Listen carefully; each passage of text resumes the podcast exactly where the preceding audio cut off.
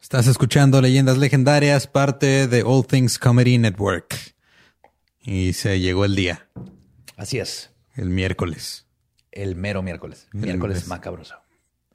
Hubo un mensaje que me llegó a Instagram, así que alguien que dijo, nada más sé que existen dos días a la semana, y son el lunes y el miércoles. Fuera de eso, no sé en qué día vivo. Así que me gusta. Lo comprendo perfectamente porque yo estoy igual. Fabiendo más lunes y miércoles. Y no existe más. Ajá. Cuando grabamos y cuando salen los episodios. Y fuera de eso, este, no, que esperemos que todos estén bien, se encuentren saludables y estén Digo, tanto de cuerpo como de mente, porque hay algunos que ya estamos perdiendo los estribos cada vez. Sí. Yo tengo, literal, tengo, para ayudar. literal, tengo como dos semanas que no encuentro mis estribos. No sé dónde los dejé. Yo hoy llegué, dejé la camioneta en drive y cuando la apagué y cuando me bajé se, se fue, se, casi se me va la camioneta y mató a alguien. Ah, también mi cerebro está así como que no tan aquí, como querría que estuviera. Pero en fin, eh, nada más les queremos recordar que eh, si no han visto el Rose de la Hora Feliz, en serio se están perdiendo de una de las cosas más chingonas que han pasado en la comedia de México. Eh, así que vayan a verlo. Está en horafeliz.mx y créanme que este vale la pena porque la neta sí, sí ha estado, sí, o sea, sí estuvo muy chido. Y... Estuvo épico. Y, si no han visto mi chamarra, que ustedes tienen que ver porque fue lo único más épico que el show en sí. Entre tu chamarra, el rap de, de Patti Vaselis y Ana Julia. Sí. Este, ¿qué más? El, eh, bueno, Escalante sin playera ya, es, siempre. es recurrente. Pero los chistes estuvieron buenos, el ambiente estuvo a todo dar. Estuvo magnífico y grandioso. Así que aprovechen. Chequenlo ahí en horafeliz.mx y cuando lo estén viendo, nos taguean en sus historias. Por favor. Y también les queremos recordar que mañana no solamente es el Día del Niño, eh, es el último día de abril lo que significa que es el último día de la mercancía de leyendas legendarias con 10% de descuento. Eh, recuerden que como les dijimos eh, al principio del mes, todo el mes de abril este, y hay descuento en la mercancía oficial de leyendas. Eh, y este todo lo que se recaude es para los proveedores. Sí, gracias por seguir con, eso. Porque, para apoyarlos. Gracias por seguir porque me trabé bien feo. Se me fue. me tocó salvar el día por primera vez. sí, exacto. El propósito de este descuento es este que los proveedores puedan seguir proveyéndonos de mercancía. Todo lo que generen es para ellos. Este mes no estamos nosotros generando comisión de mercancía. Así es. Y este, fuera de eso, los dejamos con la segunda parte. Ya me, ya me acordé que iba a decir este, sobre esta segunda parte. Em, terminamos. O sea, no me acuerdo cómo terminamos, lo cual quiere decir que probablemente terminamos ebrios. Es que lo que empieza a pasar, y los que están viendo, eventualmente a uno de estos dos se les ocurre sacar el mezcal apunté para allá y los que están viendo estaba apuntando donde está Borre. No es tos de coronavirus, es tos de desviar la atención. Ajá. Y, ya cuando sale el mezcal, las cosas se tornan peligrosas, especialmente cuando se graban dos episodios, porque cuando es de dos partes, lo grabamos seguido las dos partes. Nos tomamos un break entre una y otra, pero se graba seguido para todavía tener todos los datos alertas en la, en la cabeza. O sea, lo haces con la intención de que estemos alertas y nosotros hacemos todo lo posible por no estarlo al final del episodio. Así es, exactamente. Pero la información está buena, el episodio va a estar bueno como siempre. Pues sí, sí, sí, creo que sí estábamos muy mal. En fin, los dejamos con el episodio 61 de Leyendas Legendarias.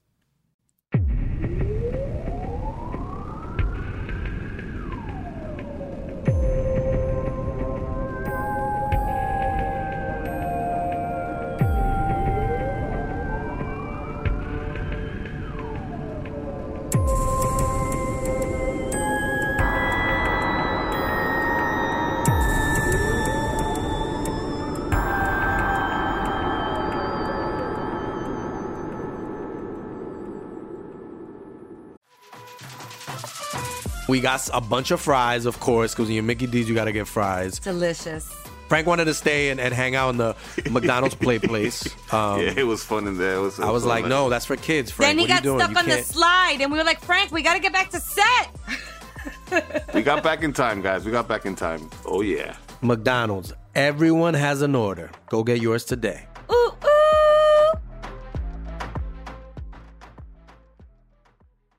Bienvenidos a Leyendas Legendarias, el podcast en donde cada semana yo, José Antonio Badía, le contaré a Eduardo Espinosa y a un invitado especial casos de crimen real, fenómenos paranormales o eventos históricos tan peculiares, notorios y fantásticos que se ganaron el título de Leyendas Legendarias.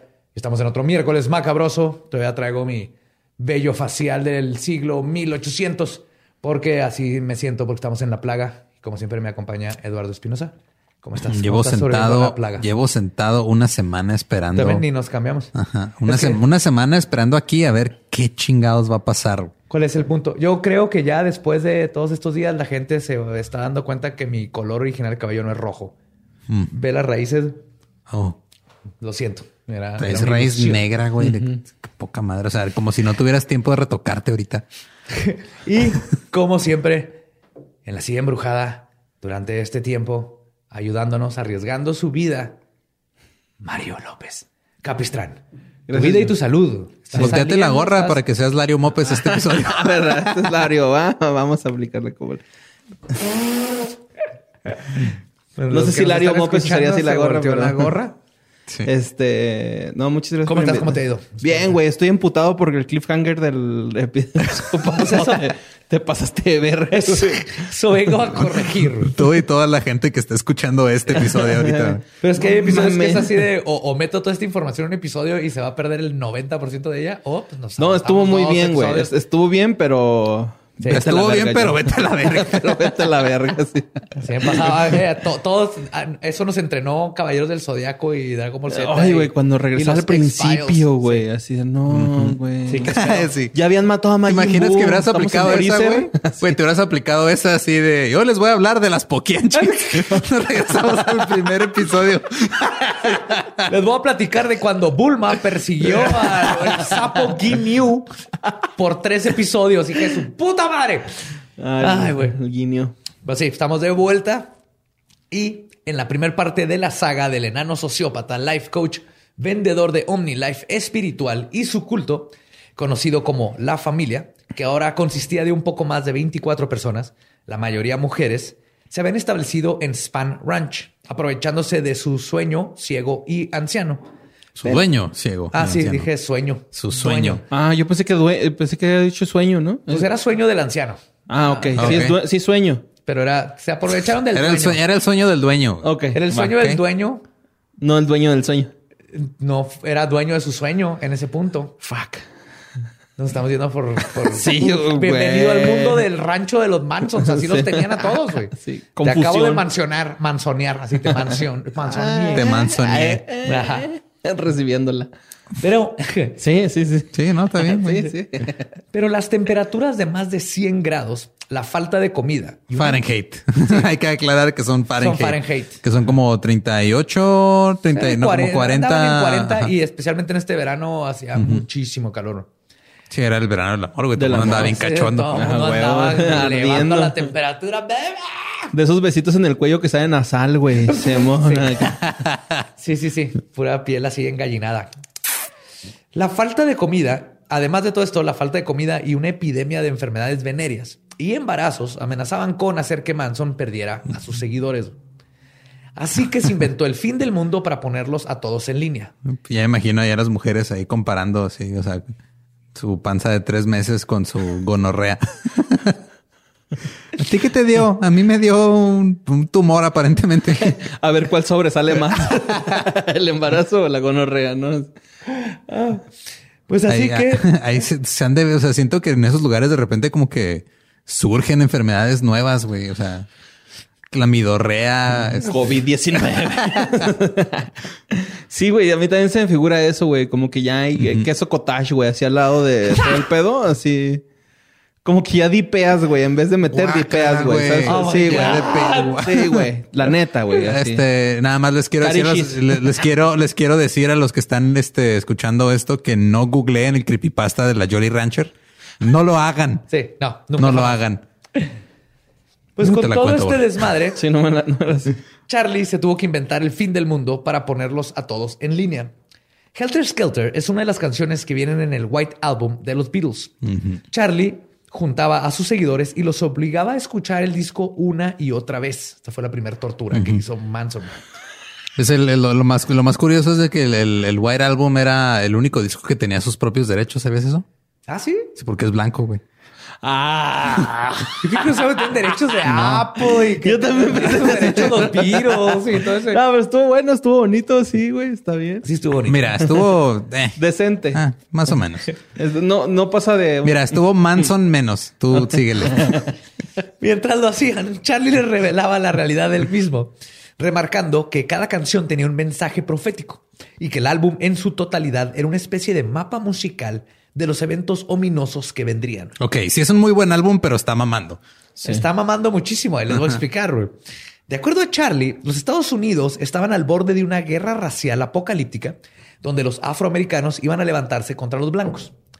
Usando sus técnicas del Dale Carnegie, se aseguraba de incluir a sus seguidores e ir formu- formulando, en, en ir formulando, perdón, las teorías, haciéndolos creer que ellos descubrieron e interpretaron los mensajes junto con él. Sí, o sea, les va... es- Eso es súper ¿Tú qué común. Ajá, sí, es, les ¿Y va... tú qué, cómo te hace sentir esto? Ah, O sea, pero ni siquiera, no es que ni siquiera los plantean de esa forma. O sea, es como que dentro de la, es lo que le llaman el lenguaje codificado. O sea, dentro de las preguntas o dentro de lo que le- la información que le estás dando, estás incluyéndole La el, respuesta que quieres el- obtener. el gancho de la respuesta que quieres obtener. Es como, o sea, no es lo mismo que te pregunte yo a ti, oye, Borre, ¿por qué te sientes mal? A preguntarte, oye, ¿te sientes mal por X o por Y? Ajá. O sea, ya de ahí te estoy diciendo cómo te sientes Al y te estoy dando dos opciones. O sea, es- ese es el tipo de lenguaje que usan los líderes de culto casi siempre. Es de, Los coaching. sí, o sea, es un pedo de dentro del, te van guiando, este, el mensaje ya saben cuál es. Nada más te van, este, guiando ahí como si Te fuera. dan la ilusión. Te dan la ilusión de la lección. Ajá. Va. Y es así como entre todos llegaron a la conclusión de que la canción Piggy describía la desagradable situación de privilegio que tenían los ricos y cómo merecían recibir una paliza. La canción. Blackbird, pájaro negro, predecía el levantamiento de los afroamericanos. El Blackbird no chifla así, chifla. ¡Yo me gusta! Cierto. Revolution One. ¡Yo me what the fuck, man! Está chido, güey. ¿no? Charlie así lo veía bien cabrón. I'm Tyrone. Pájaro, güey. Revolution One era una llamada a las armas. Revolution 9, que es una canción compuesta de un pastiche de sonidos electrónicos y sonidos de gritos y metralletas. nine. Era la banda nine. sonora de la furia por venir. Y finalmente, Helter Skelter proveía un nombre al caos que estaba por llegar. Helter Skelter. Me cae mejor, o sea, la neta me cae mejor la gente que se mete ácido y pone Dark Side of the Moon con Mago de, con la película del Mago de Oz. Que los que sobreanalizan a los ajá, Beatles. Sí, güey. O sea, no. No estoy diciendo que sean malos Beatles, pero está sobreanalizado este álbum. Sí, no pueden- Está huevo. sobreanalizado. O Es sea, como- pues, es un muy buen disco, pero no te pases de ver. Sí, sí, es como escuchar Motley Crue en coca, güey. O sea, Ándale, a o sea, huevo te va a meter la adrenalina así. La madre, güey. Y aquí la cosa es que este nombre para la gran apocalipsis, Helter Skelter, güey, en realidad viene de un resbaladero de un parque de atracciones en el Reino Unido. ¿Helter Skelter? Sí, güey, es un, es un tobogán, güey, así con... eh, porque Paul McCartney quería hacer como que la primera canción heavy metal y, eh, experimental y entonces son las subidas y las bajadas y bla, bla, y se inspiró en un tobogán por el nombre y le puso por eso Helter Skelter. Pendejo, güey. Todo este pedo viene de un tobogán, güey. Mira, Blackbird es una obra maestra. No voy a, a decir nada en contra de eso, pero pinche por la dicen eso sí, Sí se mamó, güey. Y utilizando sus conocimientos del libro del Apocalipsis, Charlie también iluminó a su culto explicándoles lo que el apóstol Juan quería decir cuando escribió el libro de Revelación o Apocalipsis, como se le conoce. Cuando habla de que antes del Apocalipsis vendrá una plaga de chapulines, según Charlie se está refiriendo, claro, a los Beatles. ¿Eh? ¿Son insectos los dos? Obviamente. Además, Sí, porque Beatle es un juego de palabras entre Beatle, que es escarabajo, con beat, que es ritmo. Sí, aparte ni Ah, siquiera ¿sí? es un escarabajo. Pues está No me escrito sabía mal. esa. Arre. Beatles se escribe con doble E. Ajá, Beatle de escarabajo se escribe con doble E. Y cuando dicen en la Biblia que los chapulines traerán puestas armaduras escamosas de hierro, esto en la Biblia, él decía que se refiere a las guitarras. Y lo más importante, Juan predice la venida de cinco ángeles a la tierra. Cuatro de ellos son John, Paul, John, y Ringo, por alguna razón iban a mandar a Ringo, no sé por qué, güey. Güey, si Dios nos manda a Ringo como ángel la bonita, ya valió verga la apocalipsis. Ya no había tanto que ofrecer, Sí, ¿no? güey. Es, el, es apocalipsis, bueno. el apocalipsis va a estar fuera de tiempo. es bueno, pero está fuera de tiempo y no le hagan tanto caso, ¿no? Así. Vamos a decir que es un, es un baterista. No, la neta toca muy chido Ringo. Toca O sea, vergas, tiene- es- ajá. lo que sí tiene es de que es, es- es único, güey. Ese, ese, ese pedo no se lo podemos negar, pero como lo dije anteriormente, que no cante. Sí. Lo- Y, y lo que tienes que los demás Beatles no lo tratan como adulto. Ah, tam- también Alex Lora es único, güey, ¿no? O me, sea, me da un chingo de risa este, en, en, Family en Guy. Family Guy. Sí, esa Le escena donde agarran su- que llega Ringo y escribe una canción y luego, ah, ah, sí, la vamos a poner aquí en el refri. Ah, yo pensé que el de la pijamada, güey, que dijo una, dice una así de que, no, mi Beatle favorito es Ringo y luego llega Ringo hace una escalera de la ventana. ¿Qué? Alguien dijo que No, están los Beatles ensayando y luego llega Ringo y dice, hey, escribí una canción y luego la agarran, ah, sí, mira, y la vamos a poner aquí y la, la ponen en el refri, güey, con imán. y, y que ahorita trae una bandota, güey, Ringo Starr, pero vaya, ya, a, a León. Pero aquí quedaba el quinto ángel. Obviamente iba a ser nada más y nada menos que Charlie Manson. Claro, güey, o sea, Las preparaciones para la apocalipsis por venir comenzaron el año nuevo de 1969. ¿Se acuerdan que también este Jim Jones se inventó un apocalipsis? claro. El plan de los hippies herpesosos era sencillo. güey. Primero iban a encontrar la entrada secreta a una ciudad subterránea localizada en el desierto de Death Valley. ¿Qué? ¿Vamos bien? ¿Todos aquí? Ah, Ajá. no, todo chido, Hasta ahí sí. pelada, ¿verdad? Sí, es este, ¿Dónde está Death Valley? En California. California, es este. Ahí mismo, donde estaban. Sí. Ajá. Sí, hay una, hay una, se rumora que hay una, una ciudad ahí abajo. Este, no vivimos ahí. Pero ahí le iban a encontrar. Ok. güey. Ahí es donde podrían escapar de la guerra. Y además ahí iban a esperar a que los Beatles se les unieran. güey. Espérate, güey. Ah, güey. Espérate, déjame te explico. Ahí viene el John Déjame Lennon, te güey. explico. Va a llegar todo el mundo, güey. Luego, solo tenían que aguantar lo suficiente para que los afroamericanos mataran a todos los blancos y el planeta les perteneciera. Pero lo que iba a pasar, según Charlie, después es que los afroamericanos se iban a dar cuenta que no cuentan con la inteligencia ni las habilidades para sostener una civilización. No te pases de pinche vato racista, hijo de su sí, puta madre. Sí, güey. Y después de cientos de años es cuando la familia Manson, ahora con una población de 144 mil miembros, como las tribus de Israel, No, saldría de la ciudad y siendo blancos y superiores, los afroamericanos los iban a recibir como dioses y salvadores y se convertirían en sus esclavos por gusto. güey. Este era el plan verga, de Charles Manson y la familia pendeja de California. güey. Así. La familia pendeja me encantó eso, ¿no? Sí, güey. Porque todo el mundo decía, güey. No, o sea, no solo es creerle, es que todos estos puntos dicen, sí, güey, mm, chingón. La familia ¿Cuánto- ¿Cuántos pendeja. años? Ok, Charlie. Ok, ok. A ver, Charlie, entonces, cuando estás hablando de afroamericanos, eh, ¿qué van a hacer? ¿Van a matar a todos los Mira, cabrón, blancos? mira, cabrón, está pelada, está pelada. Yo soy el, el jardinero, güey. Ok. Y yo sé todo el pedo. Ok. Van a llegar, güey. Se van a meter, se van a comer todo lo del refri de los blancos, güey. Los van a matar. Y luego nosotros vamos a estar abajo de la tierra, güey. Abajo de la tierra. Abajo de la tierra. Abajo. Ok. Pero es que, güey, güey. lo impresionante es que hay gente que se cree eso, güey. Es así como que... Mira, hay gente que cree muchas cosas, güey. Hay gente que no cree en el coronavirus, por ejemplo. Ay, güey.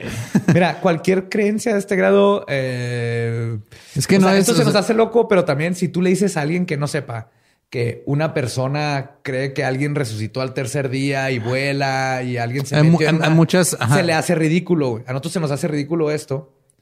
Pero A esa ponte gente le pensar, cascaba en ese le tiempo. cascaba, como hay gente que le casca Es que lo tam- digo, católico, le también hay que, hay que tomar en cuenta el le- hecho de que este güey lleva años manipulándolos, güey. O sea, lleva todos- un chingo de tiempo y que todos están bien pinches drogados. Sí, tiene muchísimo que ver también. Ah, había mucho, Y chavitos y chavitas y no saben Sí. qué pedo con la vida.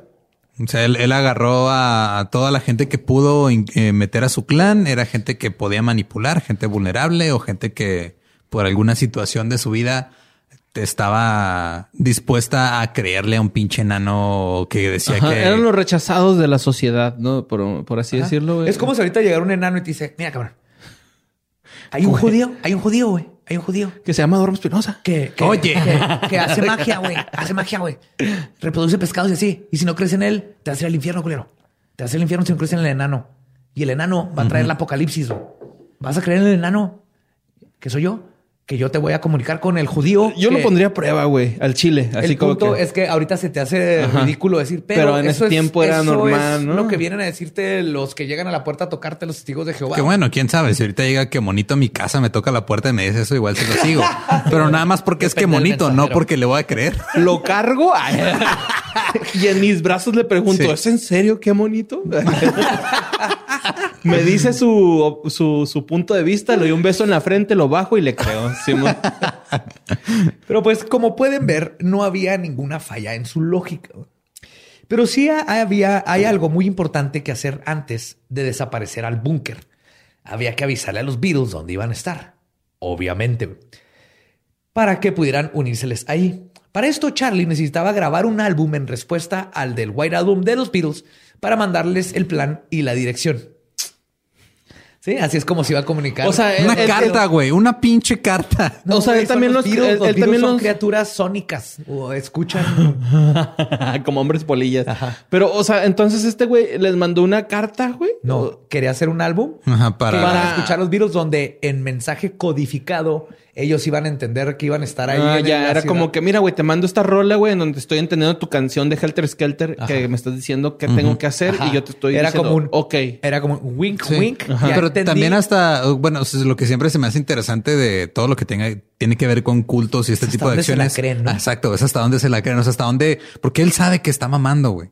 Simón. Pero tiene que hacerlo, entonces llega un punto donde también se lo empiezan a creer ellos mismos, güey. Ahora que lo mencionas, creo, es por ejemplo eh, Carlos Trejo.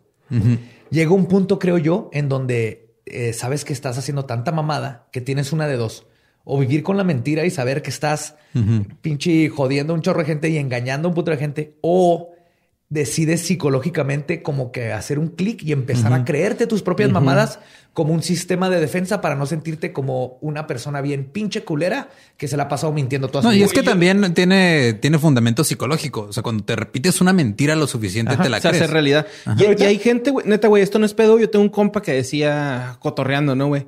No hay poder más grande que la negación, pero es cierto, güey. No hay nada más grande que negar lo que es que es esto. No, güey, no, no es eso. Y no, sí, sí, mira, aquí está, pero no, güey, mira, yo tengo eh, de esto, ¿no? Y Yo y tengo otros datos. Ajá, ándale. Que también nos vamos a dar cuenta que parte de esto de Manson era, era parte de cómo conseguir sus cosas, ¿no? O sea, o sea, le tengo que grabar un álbum a los virus, no, te lo, no es tanto que se lo creía, es ayúdenme todos ustedes a conseguir cómo grabar un álbum, güey.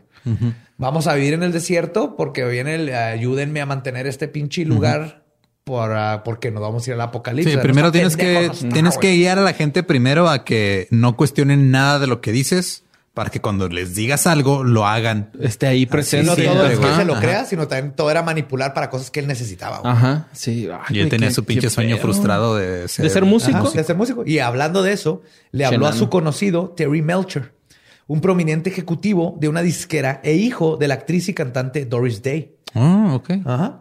Charlie. ¿Quién es ella? Doris Day. Ajá. Era una actriz y cantante bien famosa de los como Ajá. 30. 30, 40. Ah, ok, ok. sí. Clásica así, güera starlet, este de blanco y negro. Charlie conoció a Melcher cuando éste los visitó en el rancho y se enamoró de Ruth Ann Morehouse, de 17 años. Charlie lo convenció a que fuera al rancho a grabarlo y quedaron en una fecha. Pero Melcher nunca apareció. Esto enfureció a Charlie, quien decidió darle una visita a Melcher para confrontarlo. Güey. Melcher en esos tiempos vivía en la casa que pertenecía a su entonces novia, la actriz Candice Bergen. No se acuerdan de ella, también es conocida. No. Viejita, bueno, no, viejita es como de los 60, pero que vivía en la 10.050 de la calle Cielo, Cielo Drive. güey. El 23 de marzo de 1969, Charlie arribó a la dirección preguntando por Melcher. Fue recibido por el dueño de la propiedad, quien vivía en la casa de visitas, y que le informó a Melcher que se había ido a Charlie, perdón, que Melcher se había ido a vivir a Malibú. Charlie en ese momento volteó al balcón y parada ahí, observando al extraño enano hippie que había ido a molestar, estaba la actriz Sharon Tate, ahora esposa del director Roman Polanski, los nuevos inquilinos de la propiedad. Y a un lado estaba Brad Pitt viéndolo sin playera desde arriba. ¿En serio? Arreglando la No, antena. No. Pinche Lolo, güey. Neta, güey. Está arreglando la antena de Leonardo DiCaprio. Ah, eso pasa. Ah, pinches vatos spoilereadores, güey. ¿No lo has visto? No, es un spoiler. Esa madre venía en el tráiler, güey. La Ah, escena donde sí. está viendo desde arriba abajo a, a También Charlie. ahorita, ya vi por qué hiciste la También ahorita que te dije quién, quién es cuál, nomás vas a reconocerlo, no te spoileé nada. No te sí, güey. Más bien pendejo te- yo. Ya te- tiene un chingo que salió, güey. aparte, También sí. Longshot me spoilerió Guardianes de la Galaxia 2, güey, con... Ya no mames, Guardianes de la. Galaxia No 2. lo acepto, pinche Longshot. Oye, Pero sí. John Doe, güey. Pero ¿Por está revelas eso en tu a, rap, güey? Por favor. a mi primo me lo respetas. No, es- o sea, es que los dos somos Espinosa Sí, con no. ese, lo cual es raro en el Sí, es muy mundo. raro. Un saludo a Longshot, que, que vergas. Porque que está difícil que un güey se equivoque dos veces, güey, en actas de nacimiento. Oye, Espinosa es el original de España y te encargo con ese, con ese. Con Z lo modificaron en Chile, según mis investigaciones. Eso es lo que dicen los Esa es los Espinosa con ese. Pues sin poder mandar su mensaje a los Beatles, Charlie comenzó a enfurecerse aún más.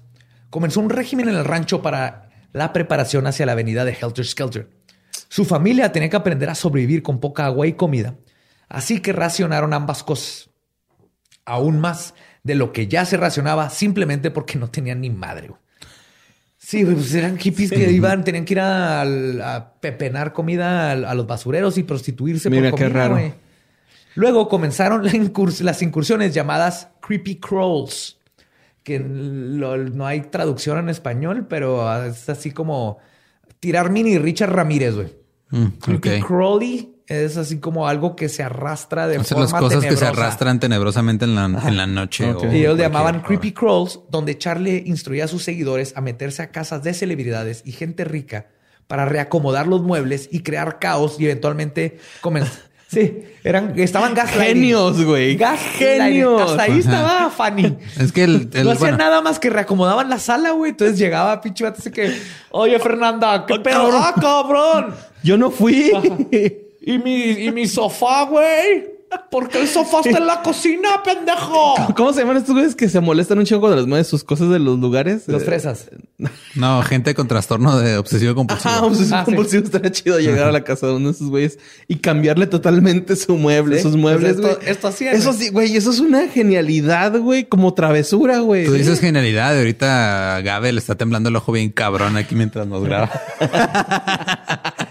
Pues eventualmente empezaron a robarse tarjetas de crédito y cosas que pudieran para sobrevivir. Pues están en la casa. Pero hasta ahí era vandalismo. Ajá.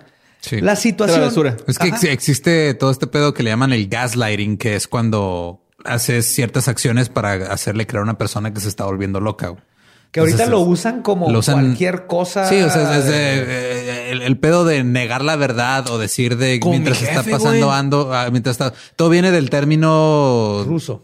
Es un, es un pedo de, pero bueno, según don- lo que yo tenía entendido, vendían el término de cuando usan lámparas de gas Y los rusos llegaban Ajá, y, te la vaciaban. bajaban, te vaciaban el gas, te ¿no? vaciaban el gas para que tú decías, acá compré gas ayer porque ya no se acabó. Eh. Y lo llegaban, lo comprabas Como mi más. papá, y lo- o te mi robaban nomás eso, el, zapato izquierdo. No, pero esto está más hardcore porque esto es, es así, güey. Ay, papá me decía que... Es que lo, lo- es que lo hacían, güey. lo- No, bueno, lo, lo hacían originalmente. eh, La técnica de gaslighting se hacía para de- de- desacreditar a una persona porque decían se está volviendo loco. Por lo tanto, cuando me quiera hacer algo o Ah, quiera. arre. Como por ejemplo el documental este que del güey que cree que lo raptaron, bueno, que dice que lo raptaron, güey, que lo encubren así al último de pedofilia, ¿no?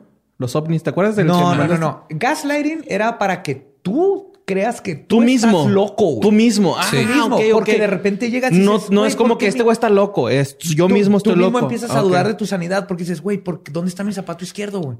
Y luego aparece arriba de tu techo y dices, ¿qué pedo? Güey, mi esposa hace eso, Oye, mi color, mi, mi cepillo de dientes era azul porque ahora es rosa. Te- pequeñas cositas que luego empiezas a platicar y al rato tus seguidores o tu, la gente que te conoce dice, oye, este güey está como que. Sí, ajá. Entonces, no es igual a lo que ahora llaman gaslighting, que es eso de negar Ah. cosas, porque lo que el chiste es hacer que tú te cuestiones con esas. ¿Por qué hice Así eso? empezó. Ajá. Así empezó y es este. Que tú te cuestiones tu sanidad. Es lo que querían hacer con. Digo, al principio parecía como, ya estamos mamando, estamos jugando, pero sí tiene consecuencias reales. Güey, está, está bien feo eso, güey. Pues los rusos. de hecho, cuando, cuando a todos los que están escuchando, viendo esto, cuando tu mamá te despierta en la mañana y te dice, ya son las siete, pero son ¿Es las eso? seis y media. Eso es gaslighting. Sí.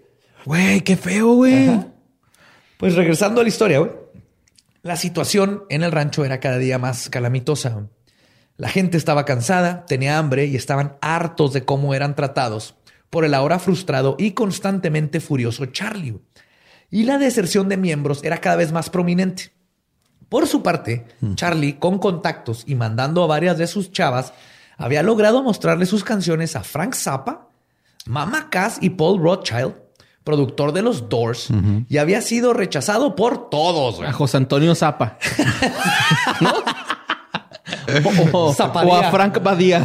Frank Badía. Y yo, sí, yo, yo Zappa. sí, yo sí le dije a mi mamá, así, ¿qué hiciste en los 60? ¿Nunca fuiste a un concierto de Zappa? Prométeme que antes de ¿Sabes qué es lo curioso? Dweezil no se parece casi a ti, güey. ¿Quién? Dweezil, el hijo de Frank. Y Moon tampoco se parecen a ti, no güey. es ajá, Ese no. es Es que no es de Frank. Es que no son de No, o sea, los, es que a lo que voy es de que los, gen- los genes fuertes no eran de Frank, eran de, de lo- la mamá. Ah, sí. Tiene sentido, güey. Pues aquí el pedo es que para Manson estaba cometiendo uno de los más grandes pecados que puede hacer un líder de culto. Estar equivocado en sus predicciones. Sí. Sin el álbum para señalar a los Beatles dónde iban a estar, el plan profético se venía abajo y su gente dudaría de él. Así que aceleró su plan. Primero le explicó a los seguidores que Melcher lo había traicionado como Judas a Jesús y que el no tener el disco solo comprobaba que la profecía era correcta, porque todos estaban en No su contra. mames. Y volteó la explicación, lo que siempre hacen los de culto, cuando se topan con una pared, así como que, ¿what? Te la voltean Ajá. y justifican. Después mandó a un equipo de creepy crawlers a la casa en Malibú, donde ahora vivía Melcher, para que le robaran un telescopio de su patio, mandándole un mensaje de que no se podía esconder de ellos. Así como para, sé dónde está, cabrón, no me quieres Sí, grabar. sé ¿No me dónde quieres grabar?" estás y tu hobby va a valer verga, Ajá. como ves. Así que me vas a Te voy a chingar tu ¿Me vas a pasión. qué pendejo? Tengo tu pinche. Tengo tu telescopio. Charlie, Charlie, Charlie Manson. Bla, bla, bla, bla, bla. Melcher nunca pensó que la familia Manson le había robado su telescopio, güey. Pues no, obviamente no. Nunca, güey, nunca, jamás, hasta que después de los asesinatos y todo, se enteró y dijo, ah, Ah, yo creí que los se lo robó, Manson. güey. No, nomás dijo, se lo- se lo- Ah, ok. Contrátame otra vez este. Acuérdense de esta cosa donde van a tratar de hacer algo y, y no funciona porque no se dan cuenta que eran ellos. Es, es hilarante, güey. Le sucede bastante porque Manson es un pendejo. Después Charlie comenzó a proponer que los creepy crawls subieran de nivel. Quizás comenzara a secuestrar a los piggies o la gente rica. Incluso comenzó a planear que podrían adelantar la guerra racial, que según Charlie comenzaría con los afroamericanos invadiendo las casas de los ricos blancos y matándolos. Si ellos, la familia, hacían lo mismo y lo hacían parecer como que era parte del Helter Skelter, ya que al parecer, según Charlie, Helter Skelter no había comenzado porque los afroamericanos eran demasiado idiotas para darse cuenta de que tenían que comenzar la madre, apocalipsis, güey.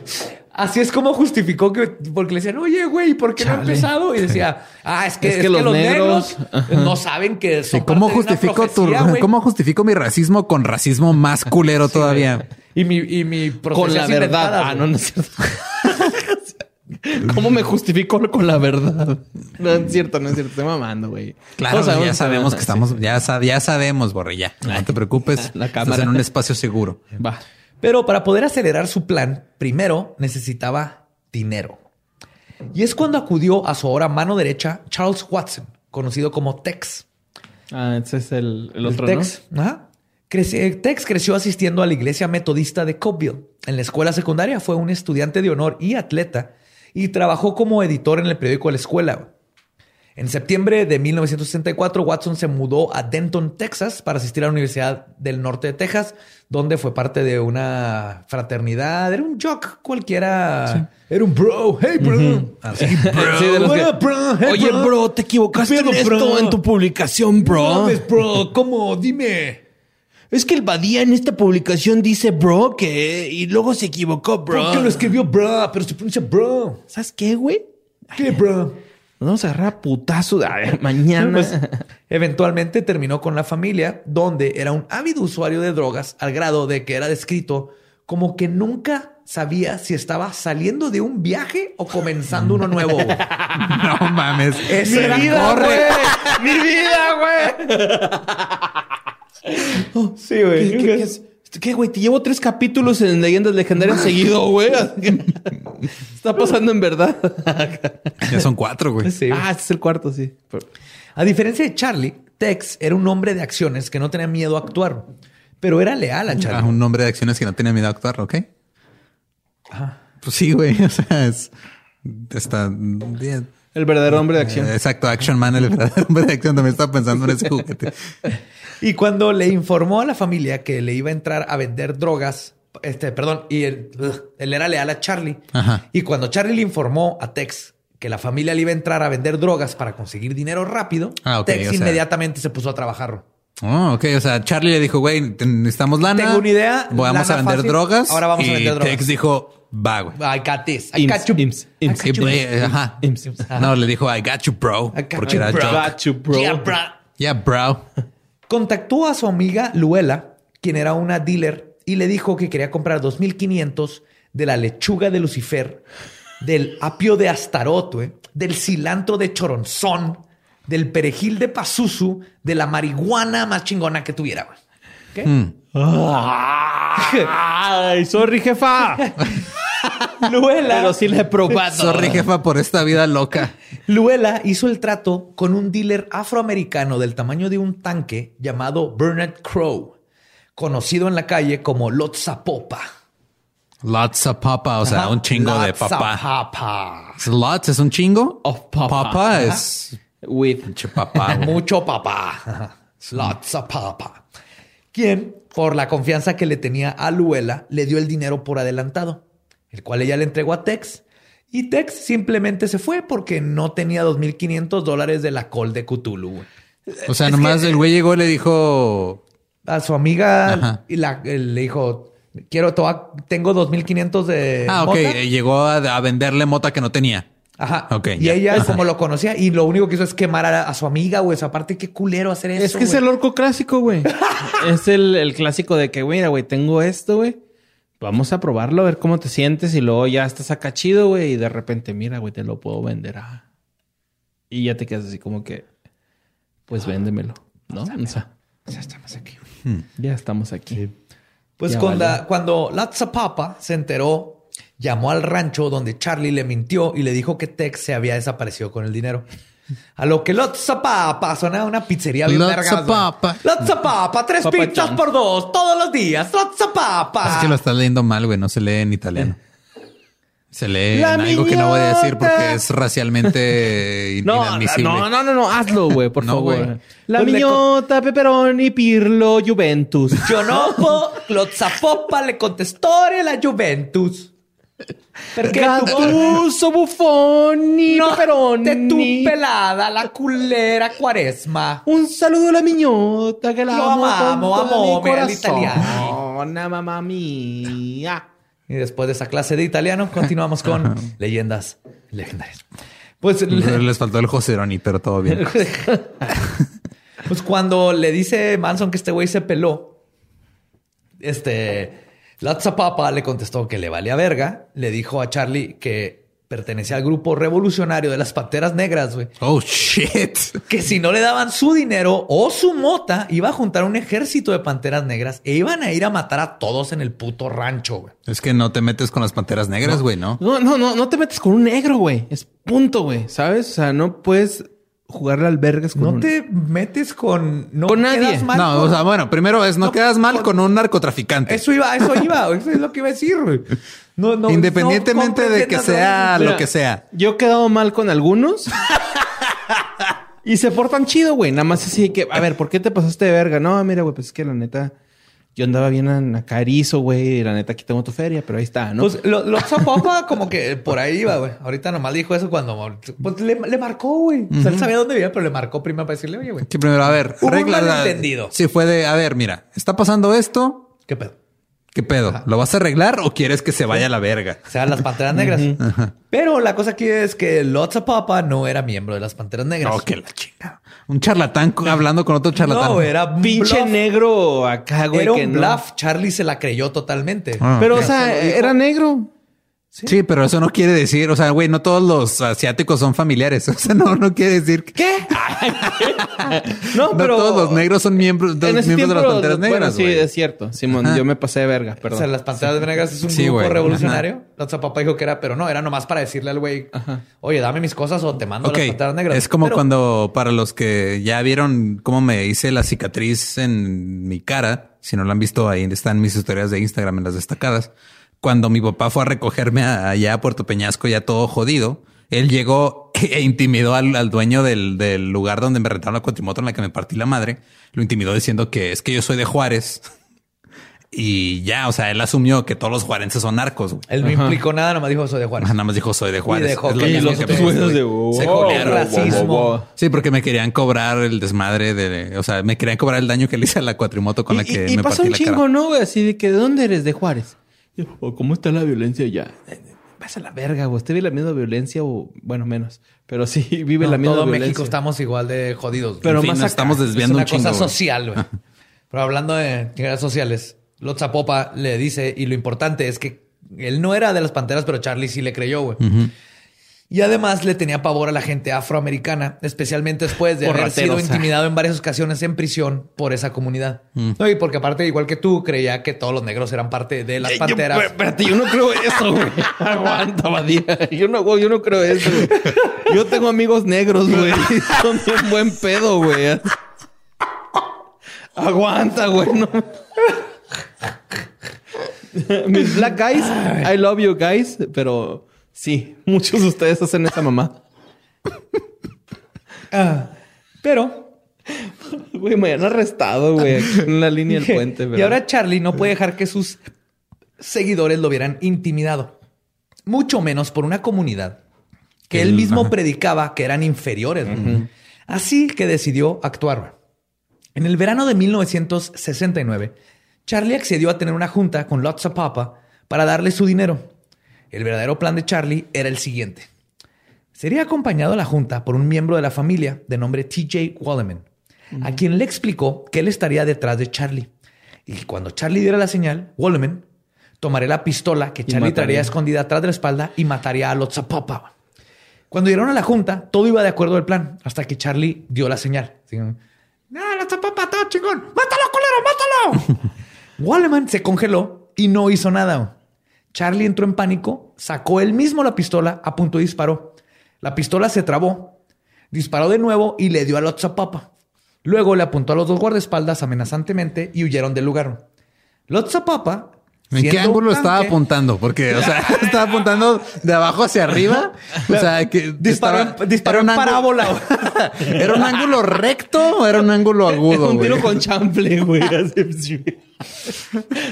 Nah, Sí, güey. güey, imagínate a Charlie con esta cosa que describen como un tanque, güey. Fuck, güey. Sí, güey. Pues Pero le es que- bueno. Y obviamente, perdón, este. Que el- Charlie, quien nunca había disparado una pistola contra alguien en su vida, no logró cotar- quitarle la vida a Lotzapapa, güey. Y ahora, güey, tenía un dealer afroamericano tamaño tanque emputado, no solo por su dinero, sino porque Charlie le disparó, güey, lo trató de matar. O sea, sí le dio, pero no, no, no lo mató, güey. ¿Cómo cagar más las cosas, verdad, güey? Ok, tiene un negro, güey, que ya es parte de él. Y el güey canta así como, Waking away downtown, walking fast, faces fast in a hold. Güey, imagínate a Terry Cruz, güey, en tu familia, güey. Imagínate esta escena con Terry Cruz y un tipo de metro y medio. güey. Es así, imagínense esta escena de Charlie contra Terry Cruz y no funcionó, güey. O sea, es la única vez que Charlie trata de hacer algo y la caga horriblemente, güey. Y obviamente la historia que Charlie le contó a la familia fue que lo mató ahí mismo, güey. Y que todo está bien, ya arregló el pedo, Tex está chingón, me debe una. Listo, la familia sigue. Cuando la verdad era que por dentro Charlie estaba cagándose de miedo porque el ejército de las panteras negras iban a venir por él, güey. O sea, si antes le tenía miedo, ahora le disparó a uno de sus líderes. Charlie Ajá, que y era- valió verga. y ahora más que nunca necesitaba acelerar su apocalipsis, güey. Porque para él era, si empieza Helter Skelter, la policía y todo el mundo va a estar bien ocupado con, con este, toda la gente robándose cosas y quemando edificios que ya todo el mundo se va a olvidar de mi desmadre. Desesperado por conseguir dinero, Charlie contactó a Bobby Busoley, quien había actuado en la película Lucifer Rising de Kenneth Anger. ¿Se han visto la, la chamarra que dice Lucifer con un arco iris? Ay, Yo tengo una Ah, foto sí, con esa chamarra. No, Esa es la no. película Lu- Lucifer Rising. Con un nuevo plan brillante para obtener dinero fácil. De nuevo, vender drogas. Busole huevo. nunca fue parte de la familia. Solo era un conocido de Charlie con quien a veces coincidía en necesidades. Y en este caso, ambos tenían la misma necesidad. Dinero. Sí, exactamente. Charlie, para empezar, Helter Skelter, y más que nada para poder esconderse de los Zapapao, y Busole porque le había vendido mezcalina a un grupo de bikers que, según los bikers, no estaba buena y ahora querían que le regresaran su dinero. Que están a la verga. La mezcalina donde sea está buena, güey. No mames. De hecho, sí, ¿no? Eran los bikers tratando de chingar a no este no- no Eso- saben qué pedo, güey. Eso no es lo importante. Sí. O sea, puedes saber mucho de motos, pero si no sabes de drogas, no sabes nada, güey. Pues Charlie encontró una solución mutuamente beneficiosa. Confrontar al dealer que le vendió la mezcalina a Busole y de una vez robarle todo el dinero y producto que tuviera. Y así lo- tendrían dinero y se quitarían de este problema de encima. Ese dealer era... ¿De dónde sacaba los planes Charlie? ¿De la Rosa de Guadalupe? güey, no te pases de verga, güey. Sí, güey, como que estaba bien pendejo, eh, güey. Güey, Se me ¿nunca presentó le ocurrió algo así hacer como, esto. "Ey, y si nos vamos todas las esquinas a, a pedir dinero, güey. Vamos a empezar por ahí. No. Y luego Oh. hacemos hamacas con hemp. Vamos a crecer nuestra propia mota. No, güey. Es que es visionario, güey. Vamos a drogarnos hasta que valga verga. ¿Sabes cómo? O sea, es Se eso, güey. se va directo Vamos a drogarnos. Y Manson. hasta que nuestra cabeza ya no sepa qué hacer y lo vamos a hacer. Manson tiene hasta, Esta que sí, hasta que nuestra cabeza no sepa qué hacer y lo vamos a hacer. Ajá. Sí, güey. Wow. Ah, Manson ok, tenía es la, la habilidad innata de hacer un plan de cómo irse directamente a valer verga, güey. Así. No importa lo que planeara, el destino era valer verga. Pero este dealer que, el, que querían atacar, güey, se llamaba Gary Hinman. Era un budista bonachón. Sí, güey. Nunca- Era conocido la familia y nunca se unió porque él era budista, güey. y Era un budista. güey. Porque sabía qué pedo, güey. o sea, que siempre había sido generoso con sus posesiones, carros y drogas cuando la familia Manson las necesitaba, güey. Les había dado droga, les prestaba sus carros, todo, güey. Era budista, así. Era, no le importaba lo Posesiones. material. Ah, era, ah, no, ah, mira, aquí tengo Simón, aquí hay. Si Tú te- llégale, ah, tienes para pagarme padre. como si cuando no, llega después. un güey con crico, güey, a tratar de influenciarte, ¿no? En una ciudad donde no hay crico Sí, todavía, güey. Me pasó en San Luis Potosí. Pero sí. Y yo no acepté, güey. Soy una Te, te persona... estamos sacando todo lo de adentro. Sí, güey. Es como a- tu a- terapia, A, güey. mí me llegó un vato, güey, Qué bueno Luis, que no viviste en los tiempos de Manson. Me preocupas, Borre. Sí, güey, neta. Yo, yo, yo- ah, sí, güey. Yo también digo que sí, güey, pero, o sea, neta, güey, me acuerdo un chingo en San Luis, güey, que llegó un güey así con una bolsa del Soriana, güey, así aturrada, güey, de cristal, güey. Y yo decía, ay, no, güey, pues trae cristal, no, a León. Yo quiero ya- verduras, ¿qué es Pero ya cuando, lo, cuando me enteré de qué pedo con el cristal, dije, ah, cabrón, no mames, esa pinche bolsa son tres carros, ¿no, güey? O sea, aquí en la frontera, ¿no? Que son fáciles de conseguir. Pero en ese tiempo a mí me dio miedo, güey, y sí probé, la neta, güey. Acá dije, a ver qué pedo. Pero me arrepiento de, o sea, ¿no? A ver, de haberlo hecho, güey. Dije, fue así de que, güey, what the fuck, güey, porque hice esa mamada, güey, me pasé de verga. Pero está chido, pero no lo vuelvo a hacer. ¿Sabes cómo? Perfecto, Borre. O sea, sí lo hubiera hecho al Manson así como que, sí, güey, vamos a hacer lo que tú quieras. Pero ya después hubiera sido así de, no te creas, no, güey. estaba mamando". ¿Estás seguro? Fue la peda. Güey, acabas de escribir justamente lo que pasó con los asesinatos de Manson, güey. ok, güey, vamos a hacer lo que tú quieras, pero después... pues... Ay, güey, sí, güey. Qué, qué bueno no esté con Manson, güey. Te amo. Así que el viernes 25 de julio del 69, Charlie, de nuevo no queriendo ensuciar sus manos, mandó a Bruce Davis, Susan Atkins y Mary Brunner a acompañar a Busoley para confrontar y asaltar a Hinman, el budista. Después de confrontarlo, Hinman les dijo que no tenía dinero y que la mezcalina estaba perfectamente bien, que no tenía por qué venderle mezcalina Llorar. mala. Es que también a quién se le ocurre la pendejada de asaltar a un budista. O sea, voy a asaltar a alguien que es notorio porque le vale verga las posiciones. Asaltar a un budista es llegar y decirle, oye, güey, dame lo que traes. Ah, ok, ahí está. Mi alma. ¿Qué es esto? Es mi necesidad de ser y mi asociación con todas las cosas. Eh, Vamos a hacer lo que tú quieras. No, así prácticamente, güey. Pues este, le dicen, les dice que la mezcalina estaba bien, que no entiende qué está pasando. Y que aparte, pues no sea porque lo estaban partiendo la madre, cuando siempre había sido un buen amigo a la familia. güey. Después de horas de golpearlo y tortura, güey, Busoley le marcó a Charlie para decirle que Hinman no les quería decir dónde estaba el dinero o la droga. güey. Pues porque no tenía. Porque no tenía, exactamente. Y Charlie estaba seguro que tenía que haber dinero. güey. A pesar de que no tener posesiones materiales es parte del credo budista. güey. Tenía lo mínimo. O sea, Ni siquiera respetó. Sí, sí, sí. no, no. Este güey, si hubiera un este, mapa de cómo cagarla en todo, así un bingo. un bingo de cagarle en Charlie todo. le- Bingo. Ajá. Terminó madreando a un budista, güey. A ¿Qué los cinco años, güey. Bingo. A los cinco A los años. cinco ajá. años. Sí, güey. Bingo, güey. Así, güey. Des- desde que echó de cabeza a su, a su prima, güey, bingo. Sí, Eh, se pasó de verga con eso, güey. Al Chile, güey. Yo si lo conociera, güey. Bueno, ya no puedo, pero sí. Lo hubiera conocido, güey. y Me hubiera enterado de eso antes de conocerlo, güey. Le daba unas patadas, güey, al Chile, güey. Porque se, partó- se portó vergas con su prima.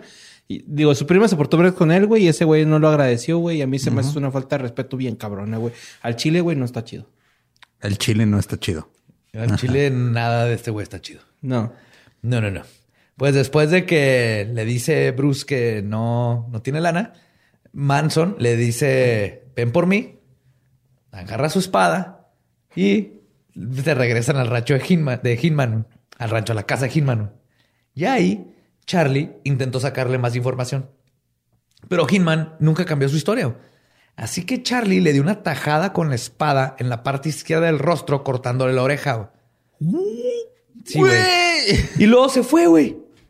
Dejando a Beausoleil a que se asegurara de conseguir el dinero que no existía, güey. O sea, nomás llegó a poner un putazo con una espada y luego se fue, güey. Van Gogh. Como a marcar su familiar, básicamente, de, eh, acuérdense que yo soy el, el, el que está haciendo todo este pedo, ¿verdad? El verga. Yo soy- Porque Yo soy era lo que más le preocupaba. Ajá. Pero eh, vuelvo a lo mismo. Se paró en varios directorios para alcanzar la oreja de este güey. Oh. No, la espada era demasiado larga como para alcanzar, ¿no? ¡Agáchate, culero! ¡Agáchate! Como pegándole una piñata, güey, con la espada. Pasando, hacia sí, arriba. güey. Dale, dale, Manson, no pierdas el tino. ¡No me cantes, pendejo! voy! ¡Soy el jardinero colorado! ¡Ah! Durante el sábado y hasta el domingo, Hinman seguía siendo torturado, al punto de que Susan y Mary le rogaron a Busoleil que ya lo dejara en paz. Hinman le dijo que en cuanto se fueran le iba a hablar a la policía. Cuando Busoleil le informó esto a Charlie, entró en pánico. Charlie. Sí. Si la policía se enteraba de lo que habían hecho, aunado a que estaba aún bajo libertad provisional, Charlie volvería a la cárcel y seguramente la condena sería larguísima. Pero ya tenía varios ratos sin caer a la cárcel, ¿va, Ajá. güey? Ya tenía como unos que 10 años. Pero seguía, no, no tanto, güey. No, ¿No tanto? tenía, tenía Ocho. poquito. Sí, no, men- pero le dieron menos. cinco. ten- pero tenía más, tenía como 10 o 15 años de que libertad condicional. Ajá. Sí, o sea, de que se tiene que estar reportando con su oficial de, de libertad no condicional cada cierto crimen. tiempo. y- Imagínate ser el oficial de condena, güey, acá. Llegando al rancho y lo... ¿Qué onda, Carlos? ¿Cómo estás? Carlos, ¿no? No, muy bien, licenciado, muy bien. Ay, mira, este... Pues vengo a ver cómo estás, güey. Y el Carlos así de... Mire, oficial, yo traigo un cuadro de ácido. A ver si no se lo quiero echar antes de que platiquemos. Ok. Vamos, y los dos... todo bien, aquí, sí, güey. Súper tripiados, güey. Sí, no, él seguía en libertad condicional. Entonces, Charlie decidió dar la orden a Busoley de que matara a Hinman, pensando que se podía deshacer de dos pájaros de un tiro. Le indicó a Busoley que dejara evidencia para inculpar a las panteras negras. Así se quitaría a Lotzapopa de encima y de un testigo. Pero como están bien pendejos, este. No, güey. o sea, no. ¿cuál, cuál era el plan? Era matarlo y luego escribir en la pared. Fuimos nosotros, las, Fuimos panteras, negras. Y Y luego de- deja tú, líder güey. es Lutzo Popa. Deja tú, Eh, güey, Le, con- debo, le debe 2.500 dólares a Charles Manson. Contáctenlo aquí, por favor. Postdata. Eh, No somos Charles Manson. y el güey... Atentamente no Charles Manson. Yo sé que este graffiti parece de blanco, pero no es, ¿no? Así postdata, güey. Porque los negros rayan chido, güey. Rayan están verga, están güey. escribiendo en... En, en letra pegada. güey. Racismo positivo. Pues puso Leil apuñaló a Hinman varias veces y luego pintó una garra de pantera en la pared con su sangre y el que era el símbolo de los Black Panthers y la frase political piggy con ajá, y lo dejó que se muriera desangrando. Además se robó su Fiat que estaba afuera. ¿Todavía Fiat? ¿Ya había Fiat? Sí, más bien? sí, el Fiat. Fiat es una marca vieja. Ah, no sabía. Sí, sí, de italiana de U. Mira, no sabía Fiat. Tardaron dos días en encontrar el cadáver de Hinman. Y aún así, o sea, Charlie está así de que, ok, vos estoy viendo en las noticias que salga este pedo para que me quiten a los zapopa de... Y no salía nada en las noticias porque tardaron dos días en encontrarlo porque era un dealer budista que nadie sabía que existía, güey. Y aún así, aparte ya cuando encontraron, la policía nunca hizo una conexión entre los escritos políticos y los Black Panthers. Valió verga el plan, obviamente, porque es un pendejo Manson. Buzo Leil huyó. Es que sí se mama Es Manson, Mr. Bean, güey. Sí. Mr. Bean. fue Es líder un de chavo culto del de ocho, pasazo, güey. Mr. Bean fue un líder de culto. Así estaría de Wow. Busoleil huyó a San Francisco, donde lo detuvieron por traer el automóvil robado. Y dentro del automóvil, la policía encontró el cuchillo ensangrentado que esta brillante imbécil se llevó con él. güey. Ok, ¿cuánto tiempo había pasado? ¿Por qué no lavas un cuchillo ensangrentado Exacto. después de tanto Como tiempo? dos días, güey. O sea, se fue después de eso y no. ¿Por qué te lo llevas en el carro? Ajá. Primero, ¿por qué te lo llevas? Segundo, ok, te lo quieres llevar como souvenir porque tienes tendencias psicópatas. No, no hay pedo. Llévatelo. Lávalo, güey. Ese es el pedo, ¿no, güey? O sea, güey, si soy asesino, acabo de matar a un güey con este cuchillo. ¿Qué hago, güey? Cuando me voy de la escena del crimen, lo aviento por ahí. No, o sea, ¿quién va a descubrir qué fue ese cuchillo, güey? A dos kilómetros, güey, ¿no? De la escena del crimen. Nadie Así es. a- Es, es más que obvio que es un pendejo. Todos los Exacto, que están involucrados en esta historia, güey. Y al conectar todo, la policía fácilmente pudieron atar las huellas digitales de Busoley de las, a las del arma homicida que está en su carro y en las que encontraron en la escena del crimen porque obviamente no fueron muy limpios después de dos, casi tres días de estar ahí golpeándolo. Cuando Charlie se enteró del arresto de su amigo, se preocupó. No por Busoleil, sino porque él lo podía conectar al asesinato de Hinman. Y sabía algo del atentado contra Lotzapapa. Entonces aquí Manson de nuevo nomás pensando en, ah, la verga, si Sí, este güey habla, me van a chingar a mí. A güey". todos, sí, sí, a todas su culto, ¿no? Sí. Acá. Esto puso en pánico a toda la familia. No solo tenían que contender con la hambruna y el herpes, ahora tenían un posible ataque por un ejército revolucionario civil a sus puertas. La policía posiblemente a punto de buscarlos por cometer un asesinato y un atentado de asesinato. Su vida era una mierda, pero no conocían otra forma. No tenían otras opciones. La mayoría de ellos y los otros pocos, este, perdón, no, o sea, la mayoría de ellos no conocían otras opciones y los otros pocos eran 100% fieles a su Mesías y no lo iban a abandonar. Así que voltearon a Charlie para que los instruyera en toda su sabiduría en qué debían de hacer. Y la respuesta no vino de Charlie. No se sabe exactamente quién lo propuso, pero lo más seguro es que fue Tex, quien mencionó la idea de hacer otro asesinato parecido para que la policía creyera que el verdadero asesino seguía libre Las y que tenían al hombre equivocado y así soltaran a Busoleil. Así empieza todo el desmadre Todo el que ya conocen. güey. Era para tratar de soltar a un güey asesino Ajá. para que Manson no lo metieran al bote. güey. O sea, me, Ya era encubrir, güey. me estás diciendo que querían soltar a un criminal para que hubiera menos pedo.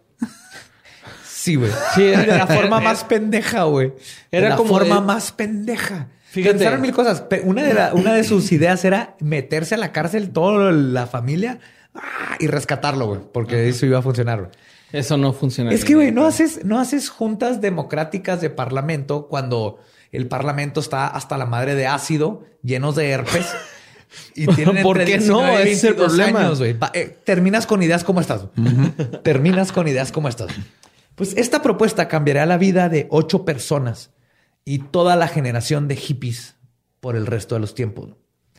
Es importante comprender que Charlie no podía verse como que no estaba a cargo. Cuando Tex propuso esto y varias personas lo apoyaron, Charlie, sin ideas propias, Fuera de que ya estaba planeando la posibilidad de huir y comenzar otra familia en otro estado. O sea, él ya era plan B, fuga. Plan B, me voy a ir por cigarros. Sí.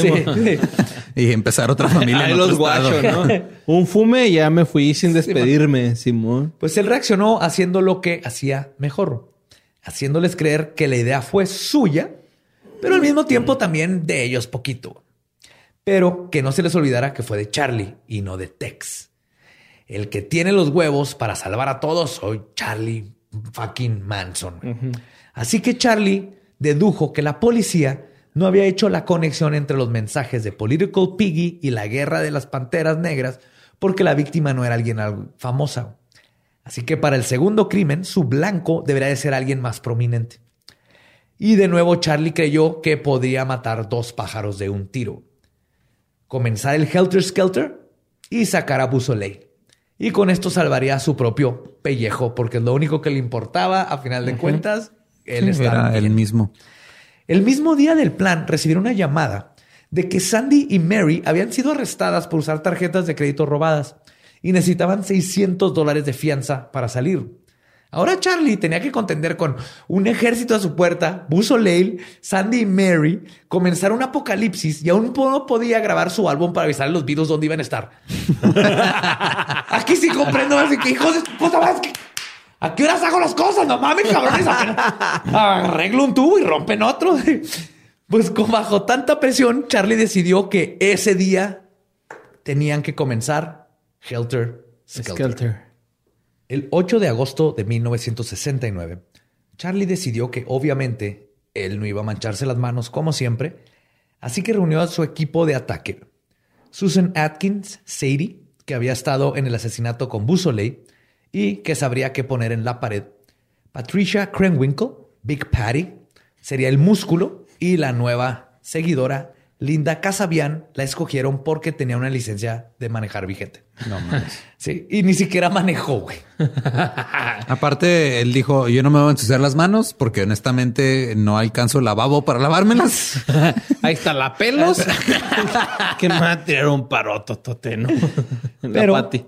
Como en la familia las mujeres solo sirven para cuidar a los hombres y servirlos, Charlie decidió que tenía que ir uno con ellas. Así que le dijo a Tex y le dio una pistola calibre 22 y también le dijo que tenían que matar a todos y dejar palabras igual que en la casa de los Busoley, de Busoley, perdón. Tex le dijo que no creía que se pudiera acordar de las palabras porque andaba hasta la madre. Así que Charlie le dijo, ok, no te preocupes, no hay pedo. eh, una de las chavas va a saber qué poner. sí. Ya desde ahí sabes que tu plan va a estar de la verga, güey. Lo más importante, güey. Escúchame, cabrón. Lo más importante es que pongas political piggy. Politi ¿qué? Political Piggy. piggy. Political Piggy. pi- No te agüites. Puta madre. Ahí va a estar una morra que lo va a poner. Ah, No sé, bueno, no. Tania va a poner ahí. Ay. Hubieras dicho desde un principio, güey. O sea, ¿yo por qué me tengo que preocupar de estas pendejadas? Pero con la sangre. Ay, ay, no, así con Era la con sangre. Sí, sí, era con sangre. Y antes de que partieran, Charlie se acercó al carro y le dijo a Susan, do something witchy. Haz algo de bruja. Haz algo brujoso. Brujoso, sí. El witchy tampoco es nada más embrujesco. Haz algo witchy lo postly. No, eso no, eso es otro pedo. Fórjate un gallo con pie de bebé, ¿no? Así, güey. What? Nunca lo, nunca lo han hecho. El cuarteto de Manzonitas se dirigió al 10.050 de Ocean Drive. Manzanita suena como una piedra. Sí, pero me gustó el nombre cuando lo acuñé Manzonita, aquí. ajá. Manzonitas.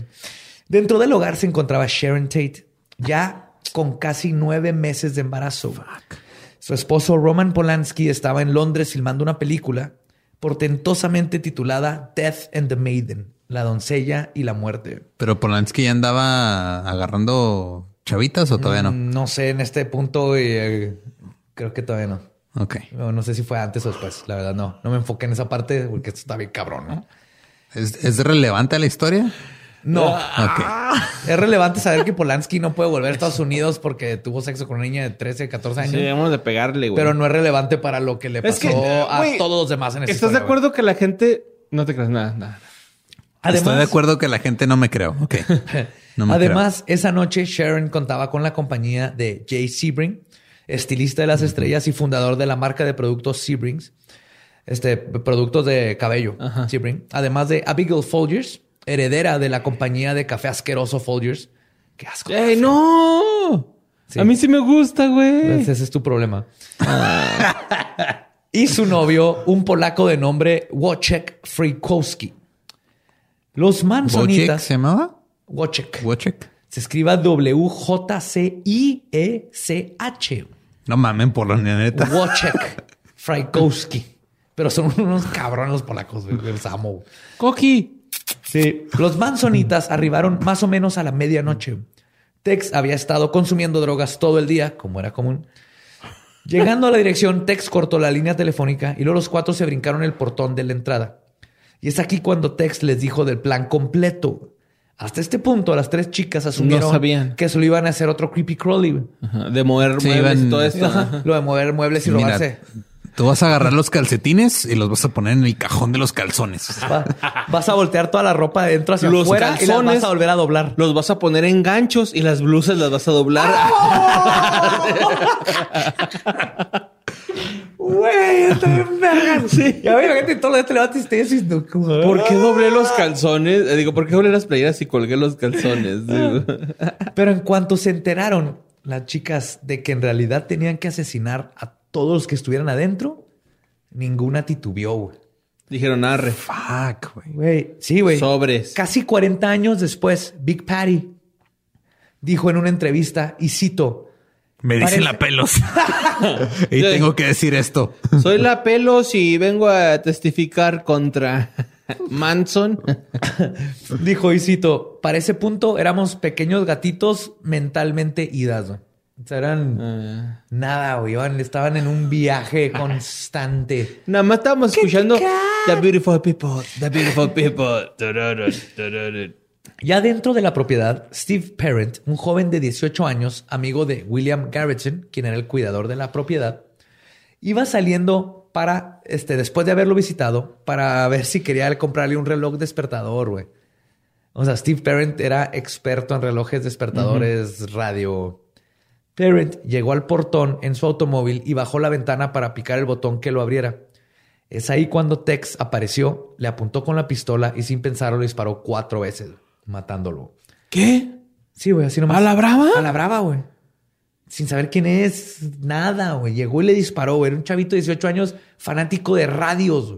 Andaba vendiendo un radio porque era compa del viejito que cuidaba la casa. O sea, qué tan pinche... Ah, sin sentido. Es ese Sí, primer asesinato, güey. Bonito Terrible. radio, ¿no? Y pa, pa, pa, pa. No Ni mames. siquiera, güey. Habían matado a su primer víctima y no había cabida atrás. güey. Continuaron caminando por la vereda que los llevaría a casa. Cuando llegaron, Tex le indicó a Linda que fuera a revisar si había cómo entrar por la parte de atrás. Linda, la chica nueva, regresó. y Dijo, le- no, hasta tu cumpleaños. Hasta que nos casemos. Ay, no, no es cierto. No le hagas caso, güey. Hasta que te cases no es cierto, güey. Ah, no, pero es que voy a, voy a tomarte un chiste bien feo. No, ¿sí se casaron. No, porque Linda le dijo que no, que todo estaba cerrado. Pero era mentira, güey, porque Linda había visto una ventana abierta. Pero cuando ella se asomó, Exacto, observó- le dijo, no, no, no vas a entrar por la puerta, vas a entrar por la ventana. observó el cuarto recién pintado que sería el cuarto del bebé, güey. Fuck. Y ahí es donde Linda dijo qué chingados estamos haciendo, güey. Pero vamos a hacerlo. Dijo también, ¿no? O sea, No, sí, se, No, sí fue de las que echó para atrás. Ajá. Linda no, no. neta, fue ella de las pocas que dijo la, no. La única, güey. ¿Cuál Ajá, poca, fue la güey? única. Una de cuatro, güey. De hecho, Tex encontró otra ventana abierta y entró. Para este punto, Linda estaba visiblemente nerviosa y no quería seguir con el plan. Y Tex decidió que era mejor que se regresara al automóvil a cuidar a que nadie viniera. Se fue. Y la mandaron para allá. Sí, y ella se quedó en el carro. Fuck, güey. Wojciech, quien dormía en un sillón en la sala, despertó a la imagen de un hombre vestido de negro. Le preguntó quién era y qué quería, y Tex lo pateó en la cabeza y luego le contestó, y cito, soy el demonio y vengo a hacer el trabajo del demonio. Ay, pues qué pendejo. Entonces I es el demonio, devil, ¿no? I am here to do the devil's work. Sí, claro. Ay, O sea, soy, por- yo- por soy más- el plomero, pero no vengo a hacer trabajo del plomero. Soy el plomero, vengo a hacer trabajo del plomero. Soy el plomero, vengo a armarte una mesa. sí, güey. No, güey. ok, va. Va, Tex, va. Pues mientras tanto, Susan comenzó a subir las escaleras. En la primera recámara en la que entró, se topó a Abigail Folgers leyendo en la cama. Al principio, la señorita Folgers le sonrió y no se asustó. ¿Qué onda? Porque sí era común que gente entrara y saliera de la casa. O sea, siempre habían fiestas. Es Eran los Hollywood, 60s, güey. 60s Hollywood. Y en la ca- en la casa de Sharon Tate, güey, de Roman Polanski, ¿no? sí, te esperas fiestas y ahí va a entrar. Cocaine y la chingada. Sí, ¿no? exactamente. Ahí podía entrar Hugh Hefner con unas Playboy Bunnies un martes. "Ay, ¿qué onda? Venga. A pedir azúcar. Sí, Ajá. a huevo. Pero en cuanto Susan le mostró el cuchillo que traía, Abby supo que algo estaba mal. Eso no es para cortar café. Sí. Güey, es que también imagínate estar en un cuarto acá en tu pedo, güey, así viendo Digimon. No, sé- no sé por qué- no sé por qué están Digimon, güey. Y llega una morra, güey, y lo, hey, ¿qué onda? Y luego le sonríes y la güey así, güey, de la nada saca un filero, güey. Snicked. Y no sabes qué pedo, güey. Como que. No, pues ah, preste, apagas tu Digimon. Déjame salvo. Antes de. Déjame ir al baño y ahorita seguimos platicando, ¿no? Y te vas, güey. O sea. Sí, pues le sacó el cuchillo y de ahí fue llevada al primer piso junto con Wojciech, donde Tex le dijo a Patty que la cuidara. Pero Patty se acordó que se le había olvidado su cuchillo en el rancho, Che güey. pelos, güey. Cagando la verga. se le olvidó su cuchillo. Así que Tex la mandó a correr con Linda, güey, para que le pidiera el suyo prestado. Y luego ya se regresó a la casa, güey. Digo que estos cabrones no pueden ser nada. O sea, está bien culero lo que está pasando, pero al mismo tiempo dices. En ningún momento "Ni se les ocurrió. Ok, en ningún momento se les ser". ocurrió. Esta casa tiene cocina. En la cocina No, tal güey, vez hay un cuchillo. Eduardo, No, vete y da cinco vueltas a la manzana por pendeja, Acuérdate güey. que la familia Manson, esto es Mr. Bean mandó a Bugs Bunny, güey, al señor Magoo. Oye, no, oye. Bugs Ah, Bunny es el personaje más inteligente Eso que ha existido ¿no? en la televisión. Pero Sí. son puros toons. Esta- estas personas son Bueno, Bugs Bunny y el Correcaminos, verga, los dos. Pero más bien mandó al pinche Pato Lucas, que es un pendejo, Magoo. y a Elmer, a Elmer Fudd y a Sam Bigotes los mandó a que mataran güey. gente. Así, así es lo con lo que estamos tratando, güey. Que- coraje da, güey. Entonces, ya cuando regresa, ahora sí tiene ahí a, a Linda. Y ya con los cuatro abajo, porque Susan volvió a subir y regresó con Sharon Tate y Sebring, que los encontró en la misma recámara platicando. Ya cuando los cuatro aba- estaban abajo, Tex amarró parte de una cuerda alrededor del cuello de Wojciech, la aventó por arriba de una viga de madera que estaba en el techo y la amarró del otro extremo al cuello de Tate. Tex comenzó a exigirles dinero. Abigail produjo 70 dólares de su cartera. So- güey. sorry, sorry. O sea, tenía amarrada una morra, güey, y a la otra. A Sharon, como- Sí, o sea, y a Sharon lo tenía amarrado del cuello del y a cuello. el otro también, pero estaban. Pero era, era, era como un, un juego de a ver si tú te mueves para acá, te vas a ahorcar tú y si tú No, para- nomás, o sea, Ah, ok, ok, ok, nomás va, para va. que no se pueda, para Va, que va, no pueda va. correr. Pensé que Era era- el, pero- era el peor sub y baja de la historia, güey. Ajá. Ah, ok, sí era el peor superbaje de la historia. Eso Pero lo que no me refería, estaba tratando de ahorcar todavía, nomás. Sí, no, nada más era, era para amenazarlos, Era, era para, para amenazarlos, exacto. Es como, como el, que vimos una vez de ah, ¿qué prefieres? ¿Te estás cogiendo tu mamá y tu papá te está cogiendo, pero no te para atrás, ¿no? Para No era ese el Sí. planteamiento, pero sí. Ajá. algo por el estilo, ¿verdad? Sí, borre los asesinatos de. ¿Sí te acuerdas de ese, güey? Güey, es que invadía. Son Güey. idénticos a eso. A esa analogía, güey. Es la de. A ver, tu te estás cogiendo tu mamá, güey, pero tu papá te está cogiendo. ¿Para dónde te haces, güey? ¿Para atrás o para enfrente? Es esa, güey. Es esa. ¿Estás de acuerdo, güey, con esa analogía? Ok. Perdón. La analogía era. Perdón, perdón, perdón. no, güey, no, no. Ah, güey, Ya. buenísimo. No, mejor síguele, ya. No, no, no. Vamos a regresar a esta parte dramática donde está Wojciech y Sharon Tate amarrados del cuello. Y Tex comienza a exigirles dinero. Abigail produjo 70 dólares, que es lo que trae efectivo en la cartera, lo que hizo que Tex se molestara. e Inmediatamente le disparó a en el estómago, No mames. quien quedó tendido en el suelo. Frustrado de que no iba a poder regresar con el dinero que necesitaban, tornó su furia hacia Sebring, quien en ese momento, por pura casualidad, había producido un sonido de dolor. Y nomás por eso lo apuñaló siete veces. Hasta que estaba seguro de que estaba muerto. Fue la No, primera persona en morir en la casa de Tate. Viendo que iban a morir, Wojciech quien aún estaba vivo, intentó escapar. Se zafó de la toalla con la que lo habían amarrado las manos y comenzó a correr. Tex le gritó a Susan que lo detuviera. Así que Susan lo apuñaló, pero Wojciech seguía peleando. Ambos cayeron al piso mientras Susan le seguía enterrando su cuchillo hasta que en un punto de la pelea Susan perdió el arma. Así que Tex decidió ayudarla. Le disparó dos veces más a Wojciech y luego lo golpeó en la cara con la culata de la pistola. Wojciech, el polaco milagroso, se levantó de nuevo, güey, y comenzó a correr hacia la puerta, güey.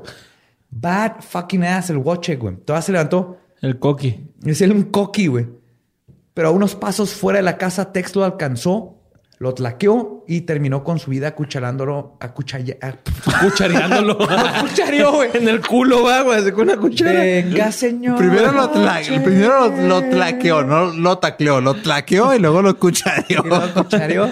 Pero este mis pinches frutilupis, güey, ok, tu dislexia ha llegado al punto en el que cambias cuchillo por cuchara, güey. Ya estás, te estás Pero en es otro que, nivel. No, esto está, está cambiando de... Pero yo me lo imaginé y está bien cabrón, güey. No, es que están mal. Ustedes, ustedes se imaginan que estoy, estoy hablando de cubiertos. Se acostó detrás de él, lo cuchareó, güey. Le puso su Ah. mano en su pecho izquierdo. Ok. Y, Y le luego- arrimó así su chilín. a las nalguitas y le, le suspiró en el oído. ¿Dónde está el dinero? Te voy a vestir de marinito y te voy a coger. No, acá le dijo, güey, así. Bueno, yo eso le zurraría a alguien al cuello. Eso le zurraría. Sí, güey, le diría a alguien así en el cuello así. Al cuello. Te voy a vestir Al oído, güey. y te voy a coger. Eso le diría a alguien, güey, acá, güey. Durante el caos, Abigail aprovechó para intentar huir, pero Patricia la alcanzó y la asesinó a puñaladas. Tex regresó a matar a Wojciech y cuando vio a Abigail, de, de matar, perdón, a Wojciech, y cuando vio a, Abig- a Abigail en el suelo, decidió apuñalarla unas veces más para asegurarse de que estuviese muerta. ¡Güey! Para este punto, Sharon Tate comenzó a rogarles no por su vida, sino por la de su bebé. güey. Incluso proponiéndoles que se la llevaran con ellos, la dejaran tener su bebé y luego la mataran. Mientras esto sucedía, Tex le indicó a Patricia que revisara en la casa negra, que era la casa del cuidador, y que si había alguien que los matara. Patricia fue y regresó y le informó a Tex que estaba vacía. Eso fue lo que salvó a Garretson. Nadie sabe Sí. por qué Patricia pues, Ah, no sola no hubiera hecho nada. Patricia regresó y todo este tiempo Garretson estaba oyendo música y estaba en otro pedo, la neta. Tate volvió a suplicar por la vida de su bebé y es cuando Susan Atkins, güey, comenzó a apuñalarla en el estómago. Luego la sostuvo para que Tex la apuñalara más veces. En sus declaraciones, Susan Sadie luego testificaría y cito, me cansé de sus suplicios, así que la apuñalé. Y luego continué, continué apuñalándola una y otra vez. No mames. Así de frío, güey. Así de nomás me, me harté, güey. Ay, no, güey. Con la masacre perpetuada, los tres manzonitas tomaron los 70 dólares y algunas joyas y estaban por irse cuando Tex recordó que tenía que poner algo witchy.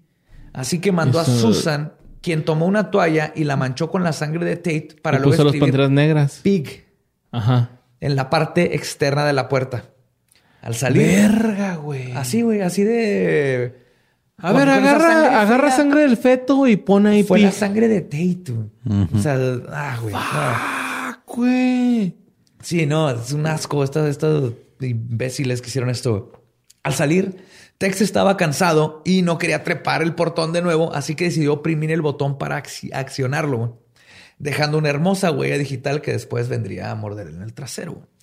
Cuando regresaron al rancho, Charlie estaba decepcionado de que solo regresaron con 70 dólares, güey. Así que decidió ir a la escena del crimen. Se regresó a ver si sus niños habían hecho lo que les dijo. Cuando llegó, Charlie manipuló la escena del crimen. Limpió varias superficies donde podrían haber huellas digitales. Tapó la cara de Sebring con una toalla, que esto habla mucho de Manson, güey. Estoy seguro que la tapó porque no aguantó El dolor el de la fiesta. ver. Sí, ¿no? Que Este es un imbécil que no sabe hacer nada y a la hora de ver su trabajo no Ajá. pudo ni siquiera hacerse responsable, güey. güey. Qué feo, güey. Luego tomó una bandera americana y la extendió dramáticamente sobre el sofá donde estaba el cuerpo de Tate, todo con la intención de conseguir el shock más grande cuando la prensa se enterara de lo que sucedió y comenzar el Helter Skelter. ¿Y dónde está el Polanski, güey, a todo esto? En Londres. Estaba en Londres. Grabando la película. su- Se enteró hasta después, sí. Qué culero, ah, Sí, güey, no mames. O sea, perder tu esposa. A tu- a tu chavillo, güey. por no mames. un- unos pendejos. sin Ese, tipo de cosas, o sea, uno, a uno lo vuelven loco y luego empieza a tener sexo con adolescentes. Es, es. México. Es México, güey. Esa analogía, güey. O sea, Exactamente lo que esto es algo que pasa en México, puede pasar en México ¿qué cualquier día, güey. Pues la prensa sí estuvo en shock, igual que los policías cuando descubrieron la escena del crimen a la mañana siguiente, cuando el ayudante de Tate, Winfrey Chapman, descubrió la escena y la reportó, más o menos a las 8 de la mañana. El problema es que nadie conectó absolutamente nada de la escena con la escena del crimen de Hitman o con los Black Panthers o siquiera con gente afroamericana, güey. porque decían que no era como una señal de, de espectro de los de los de las panteras negras, ¿no? Aparte, Decían aquí las como panteras que negras no mataban No, las, No, de ajá, hecho, lo las panteras negras no hacen esto, güey. no, lo, así lo de- conectaron con el satanismo, güey.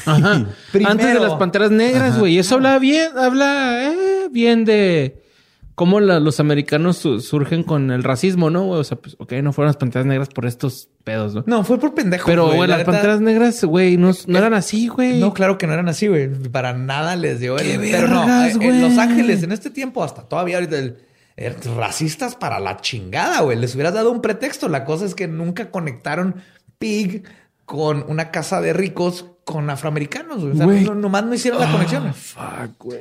Así que Charlie decidió que necesitarían hacerlo de nuevo, güey. El 10 de agosto, Charlie preparó su nuevo grupo de sicarios. Tex, Patty, Susan, Leslie y Clem. Ya los de confianza, ¿no? Sí. Acá. Clem acaba de escaparse de un psiquiátrico después de haber sido mandado ahí porque fue arrestado por exponer sus genitales a unos niños en un parque. Ese es el tipo de, de- Arre, de no. miembros de la Está- está- familia está de mal, pero no mames, eh. Eso hizo. Mire, chavo, le voy a echar mi Play-Doh, ¿no? O sea, Pues Guácala. no sé, güey. Está cura, está cura, está cura, está cura. O sea, Este es el nuevo equipo que acompañaría al enano mitotero, güey. Armados con cuchillos, una nueva pistola y una bayoneta que habían comprado en una tienda de usadas en cosas militares, güey. Y me encanta como Ok. el Charlie que le dijo al Tex, tráete la bayoneta. Güey, tráete la bayoneta, Tex. güey, esa voz de Charlie Manson es la mejor, Esto güey. está pendeja, Ay, güey. güey, ¿qué onda, güey? Yo, yo, te digo que sí. Pues los seis siniestros arribaron al 3301 de Waverly Drive, en el barrio Los Felices. En esa dirección vivían Rosemary y Lino LeBianca, una pareja casada de clase media. Charlie y Tex entraron por una puerta trasera que no tenía seguro, encontraron a Leno en el sillón y a Rosemary en la recámara. Amarraron a ambos y les pusieron unos cabres, unos, este, perdón, unos cubre almohadas sobre sus cabezas. Luego Charlie se robó las pocas pertenencias valiosas que encontró y después llamó a Patricia y a Leslie Van Houten para que entraran a la casa. Charlie le ordenó a Tex que, y cito, asegúrate que todas hagan algo. Refiriéndose a que toda la A chava toda su tu- crew. tuvieran, si fueran invol- las involucraran, ¿no? Fuck, güey. Y luego se subió al automóvil y se regresó al rancho junto con Clem, Susan y Linda, güey. Otra vez no hizo ni madres. Este imbécil nomás deja ahí un rastro de terror y dolor y ni siquiera es responsable. Es, es que es eso, ¿no? O sea, como que el güey sembraba el pánico, güey, y era así de. Este clásico, tenía- este, este clásico de aventó la piedra, la piedra y escondió la mano, ¿no? Sí, era eso, totalmente. güey. Eso hacía siempre, güey.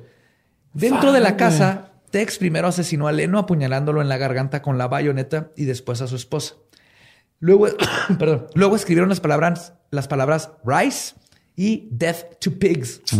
Muerte a los cerdos. Ajá. Sí, porque Con pigs- sangre. los pigs eran los blancos, ¿no? En ese Eran los tiempo. ricos. Ah, los ricos. La, la clase alta, güey. Ajá. Con sangre sobre las paredes. Mientras que Big Patty Pelos güey, escribió Helter Skelter en la puerta del refri. Pero lo escribió mal, güey. Puso Helter Skelter, güey. Skelter, güey. Que no te puedes esperar mucho. ¡Pinche Está pendeja! no están comiendo bien, no le voy a echar ¡Pinche la culpa. ortografía pendeja! Estás en un momento, pero puso Helter Skelter. ¿Estuviste? Ay, no.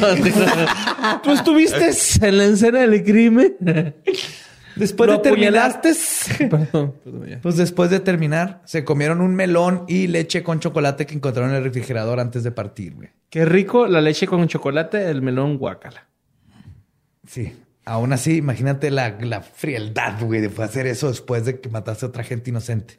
Pero pues estaban drogados y el hambre es hambre, güey. Charlie estaba seguro de que esta escena de crimen finalmente detonaría su plan maestro. Mientras tanto, los detectives Paul Whiteley y Charles Gunter se comunicaron con el sheriff del condado de Los Ángeles para hablar con el encargado del caso de los asesinatos de Sharon Tate. Ok. Whiteley les informó, le informó al sargento Jess Buckles que ellos estaban investigando un caso con detalles similares al de Tate. El de un hombre llamado Hinman, que había sido dejado este, asesinado y de- le encontraron la palabra political piggy y que el sospechoso Bobby Busoley vivía en un rancho donde sus acompañantes creían que su líder era Jesucristo. Sí. Nomás porque se parecía poquito y ya. Y así que Jesse Bueno, se parecía poquito a la visión occidental de Jesucristo. No, no, eh, no es que se parezca, creían que era Jesús. Nomás Jesucristo te dice haz una pendejada y haces una pendejada. Pues cuando le informan esto a Buckles, Buckles les dice, nah, lo de Tate es por drogas, es la línea de investigación que estamos moviendo porque cuando investigamos habían drogas en varios lugares y este encontramos muchas drogas en la casa. Además, es una escena de crimen. En nuestra escena de crimen escribieron, escribieron pic, no pig. y creemos que pic es el nombre del asesino. Pues- no estoy mamando. güey. Pinches lagunas de la de las leyes, güey. Están bien No, esto no es leyes, güey. Estos son detectives pendejos, igual que todo. La, la policía en Los Ángeles en estos tiempos se conoce por ser corruptísima, el ra super racista y este muy mala para Es que era, entre era ellos. un pedo de, de evitar pepeleo, ¿no? O algo así por el estilo, evitar güey. papeleo. hablarse entre Sí, ellos, sí, eh, ganarse ya. No hiciste créditos. tu papeleo Se- se me anda trabando la anoche. lengua ya. Pero sí, güey, es eso, ¿no? Evitar papeleo, güey. Es Estos son varios. vamos a hacer esto, güey, para que es ya se acabe, güey, este pedo, ¿no? Con lo de O sea, Tate tenían que, pero todas hay gente pendeja, güey. Güey, cuando tienes Manson, güey. burocracia, hay gente pendeja, güey. Al, al chile, güey, al chile, al chile, al chile, al chile. Así. Yo siento que como que la gente debería de ponerse de Manson, güey, a la contra, ¿no? Y en Ma- a Manson nunca hubo un juicio así tan totalitario, güey, como los que hubo antes, ¿no? O sea, fue así como que, ay, es que le tocaron las nuevas normas y vamos a tener que hacer que este güey se haga cuenta de que él hizo crimen. Pero ¿Quieres que nunca... te spoile ahorita o te esperas a, A ver, no, al final? no, no, no, perdón, perdón. Eh, Yo no sé por qué estoy hablando tanto, güey, pero es que me está intrigando este pinche tema bien cabrón, Pues. Charlie estaba molesto porque no había comenzado Helter Skelter. Así que la policía. Estaba molesto porque algo que él se inventó no estaba pasando. Sí, güey. Ahí te va su. O sea, en su mentalidad la policía. Es que me caga que Susana no me guste, que no le gusta a Susana y Susana así Ah, de no mames, la cagas, policía no había captado los mensajes para liberar a Busoley, a Busoley. Y los Beatles aún no sabían dónde iba a estar en el búnker, cabrón, porque no había podido grabar su álbum. ¡Mi álbum! Entonces, el 26 de agosto, una redada policial arribó al rancho en busca de automóviles robados, donde arrestaron a todos. Y el Departamento de Servicio Social se llevó a todos los niños. Aparte, habían bebés y niños ahí, güey. A pesar de que solo pasaron dos noches en prisión por culpa de que el, este, la orden de arresto estaba...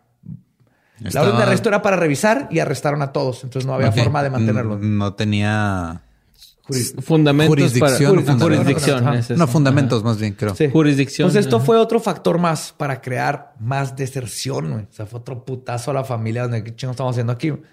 Y que Charlie decidiera mover su base. Se llevó a los miembros que le quedaban o lo que, los que no tenían a dónde ir a el rancho Parker y rancho Ballard en el desierto de Desert Valley, donde Charlie instruyó a todos a que comenzaran a cavar búnkers secretos y a esconder provisiones, mientras seguía dándoles a todos su dotación de ácido. Ay. Pero fue algo que comenzó a escasear junto con la comida.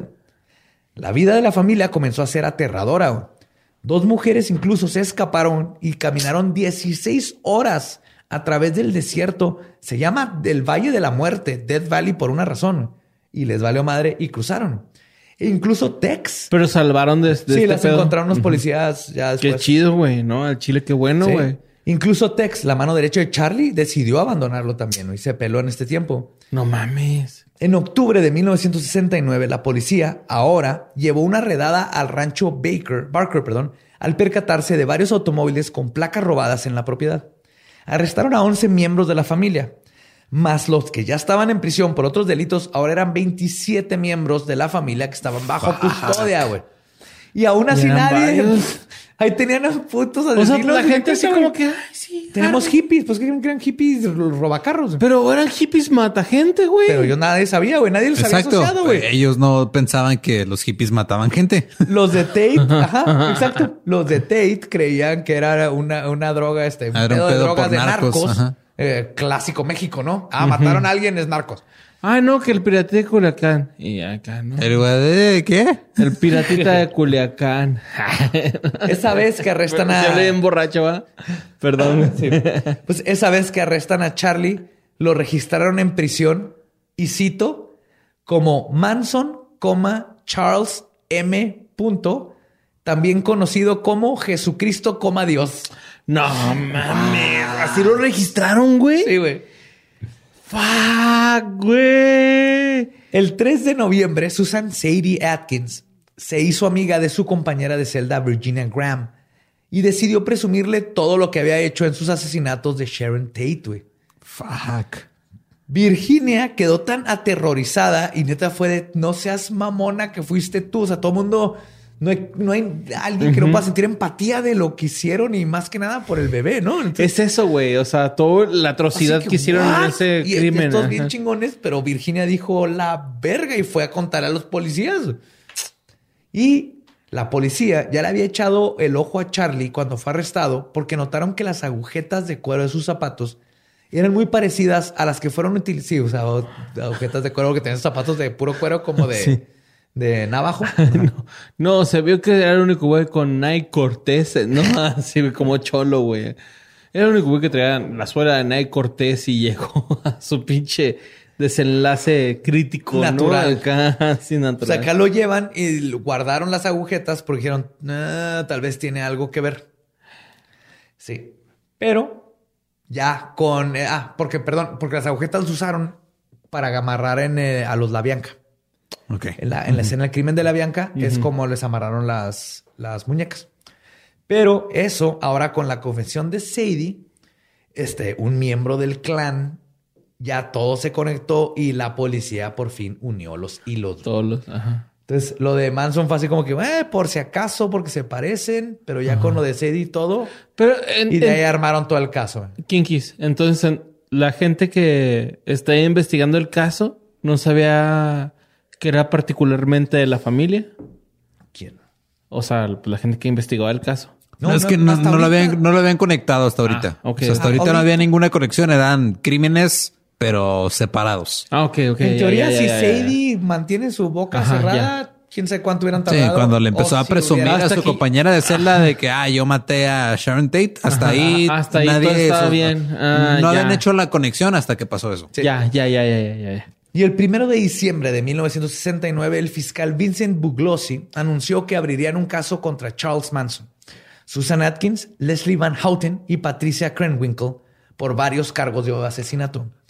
La fiscalía le prometió inmunidad a la pena de muerte a Sadie si testificaba en contra de sus compañeros. Ella obviamente accedió, pero cambió tantas veces la historia de su testimonio que no le sirvió para nada a la fiscalía y le dieron para atrás al, Sí, a la opción. Además, hippies van a hipear. Manson, Sadie, Leslie y Patricia interrumpieron el proceso del juicio haciendo protestas.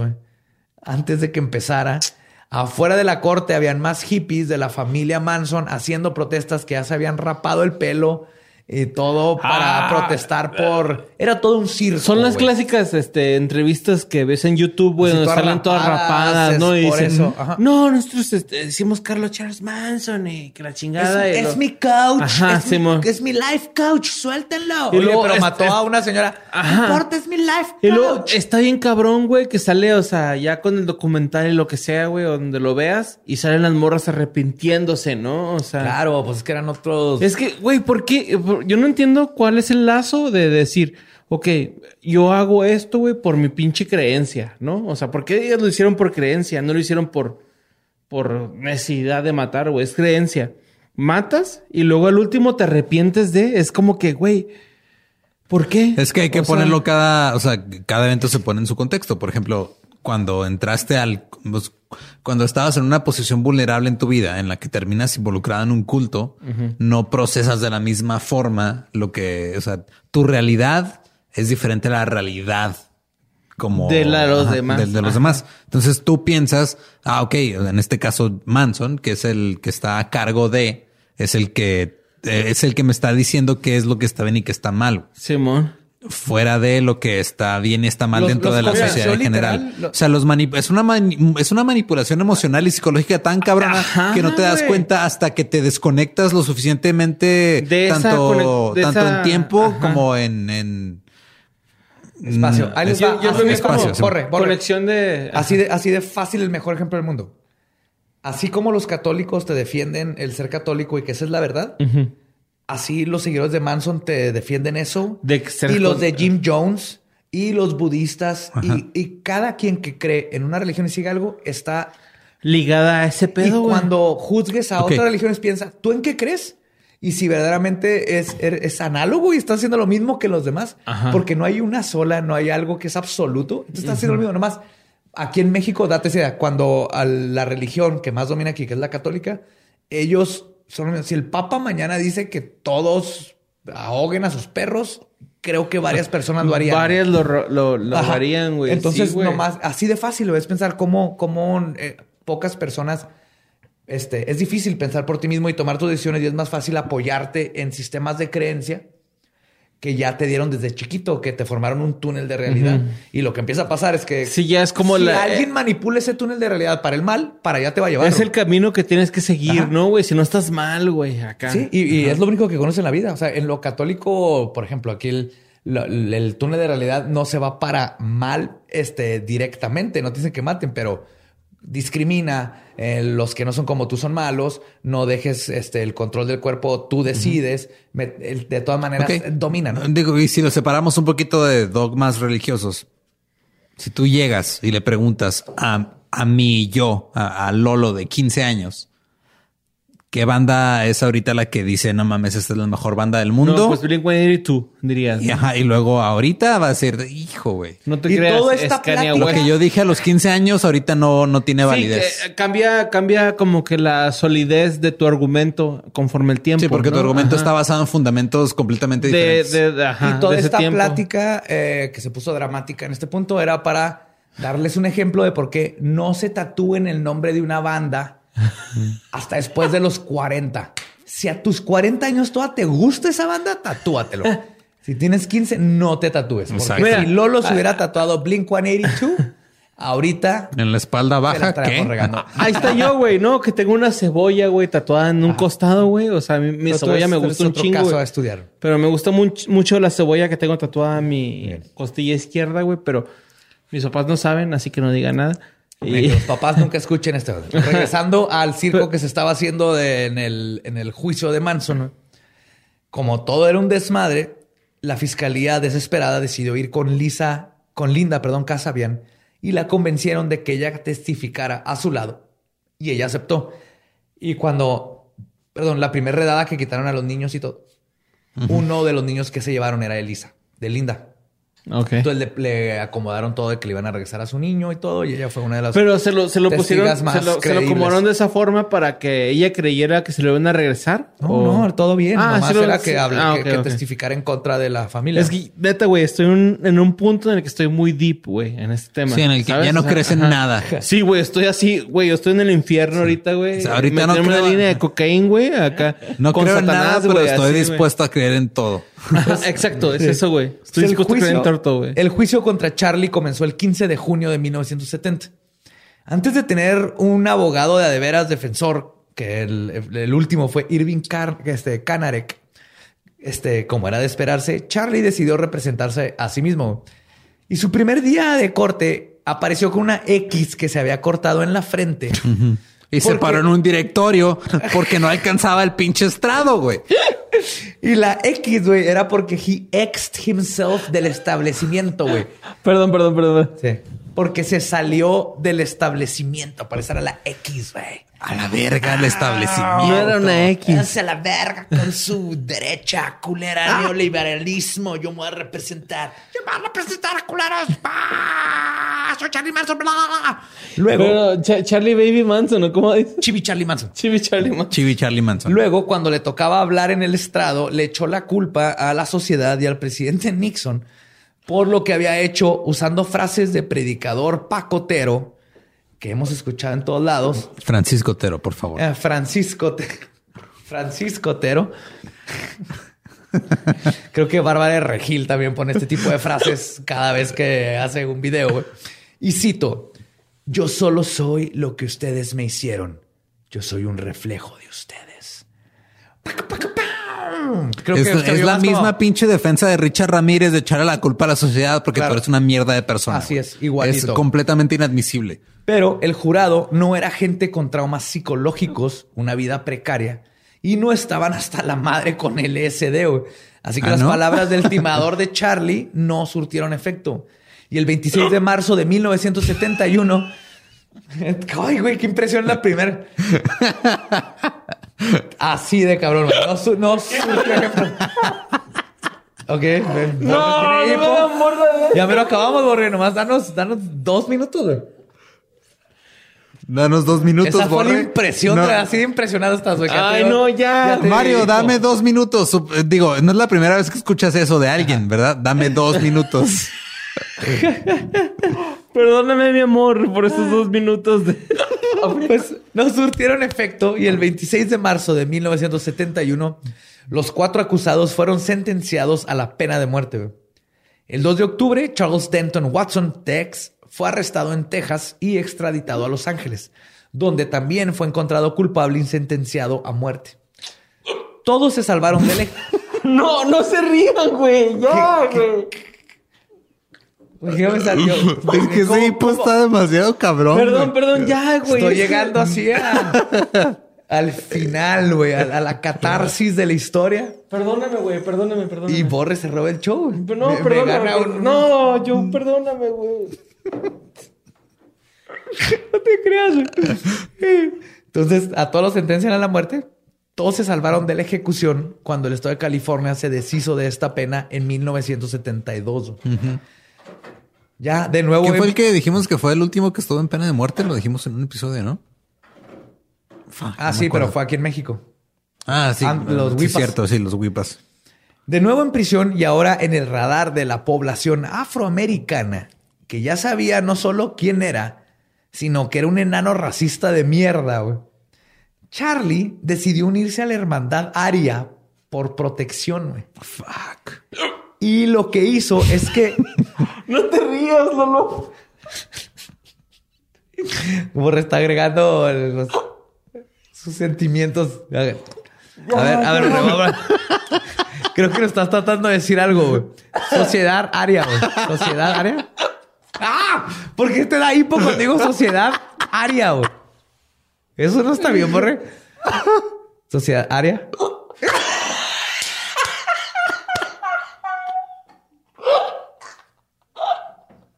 Ya, güey, perdónenme, güey. Ya va, ya va a acabar. Ay, güey. Luego, investigamos eso de sociedad güey, y tu hipo. Este, perdón.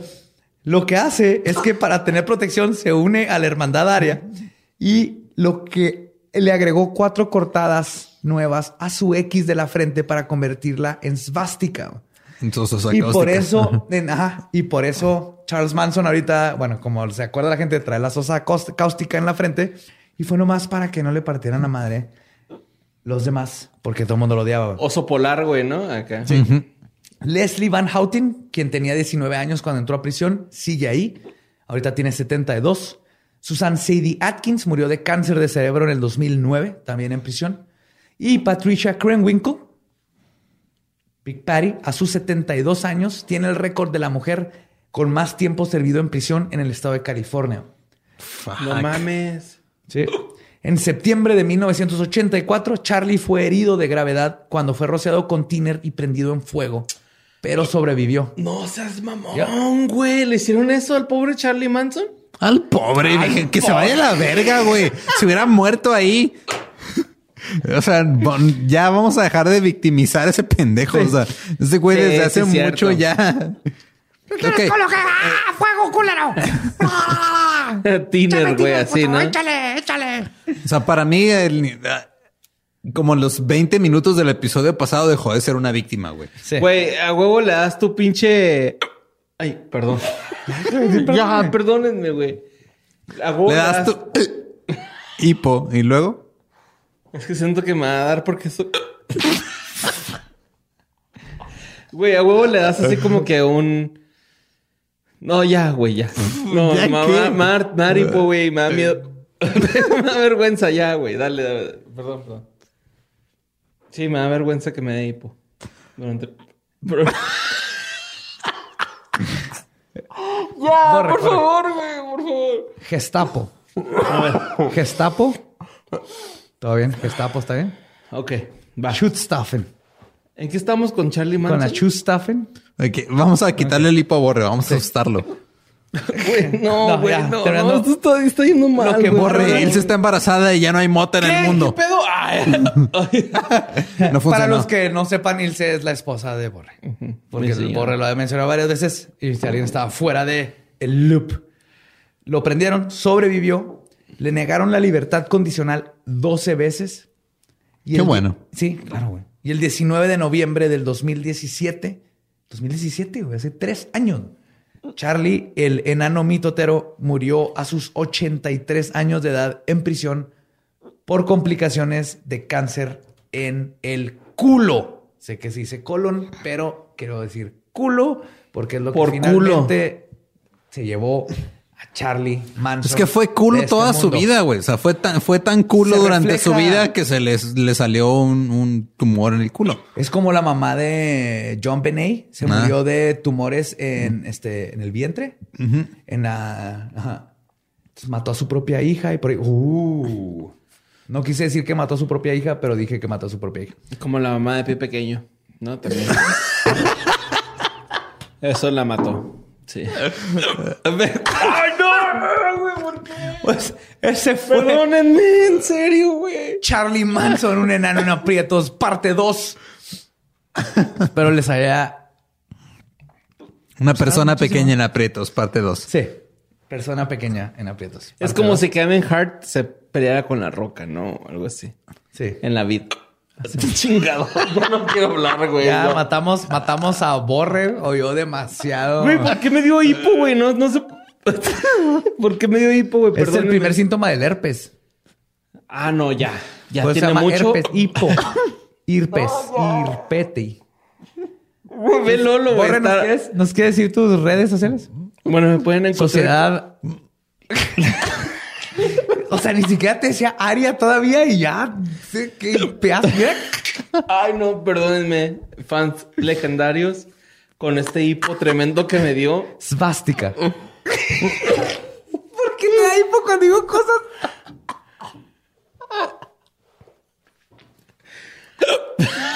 Güey, qué pedo, no, no, no. Joe, hazme ese pedo que haces con la. No, ahorita que terminemos Oh, bueno, tus redes, termino- güey. Bueno, mis redes me pueden encontrar como Mario López Capi, güey, en Twitter y en Twitter. Adolfo. En, Twitter, en Instagram me pueden encontrar como Mario, Mario López Ca- Capi.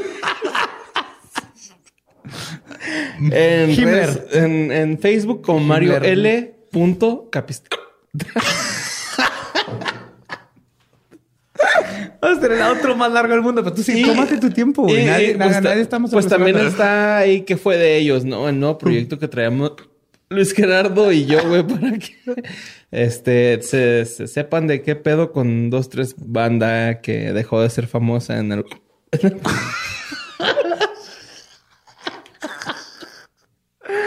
no, los memes, güey, ya me los imagino, güey, así. Pero ahí estamos, güey, en, en- ¿qué fue de ellos? Creo que es la primera vez que en un podcast algo Ay, le pega no. hipo o nomás- Pero ¿por qué, güey? Yo estoy bien, güey. Pues algo te excitó de estas palabras que estoy diciendo al azar, Borre. Hay que revisar. Tu cara. Ay, no, qué pedo, güey. Y pues ya, güey, me pueden seguir, ¿no? Ya. ¿Me puedes Después de el micro? 18 minutos, Ah, no. a nosotros nos puedes seguir en arroba leyendas podcast. Yo soy arroba ningún Eduardo. Yo soy Elba Diablo y con los hipos de Borre nos despedimos. Nuestro podcast ha terminado. Podemos irnos a pistear. Esto fue palabra de Belzebub. Manténganse curiosos, misteriosos, macabrosos y maravillosos. Los amamos.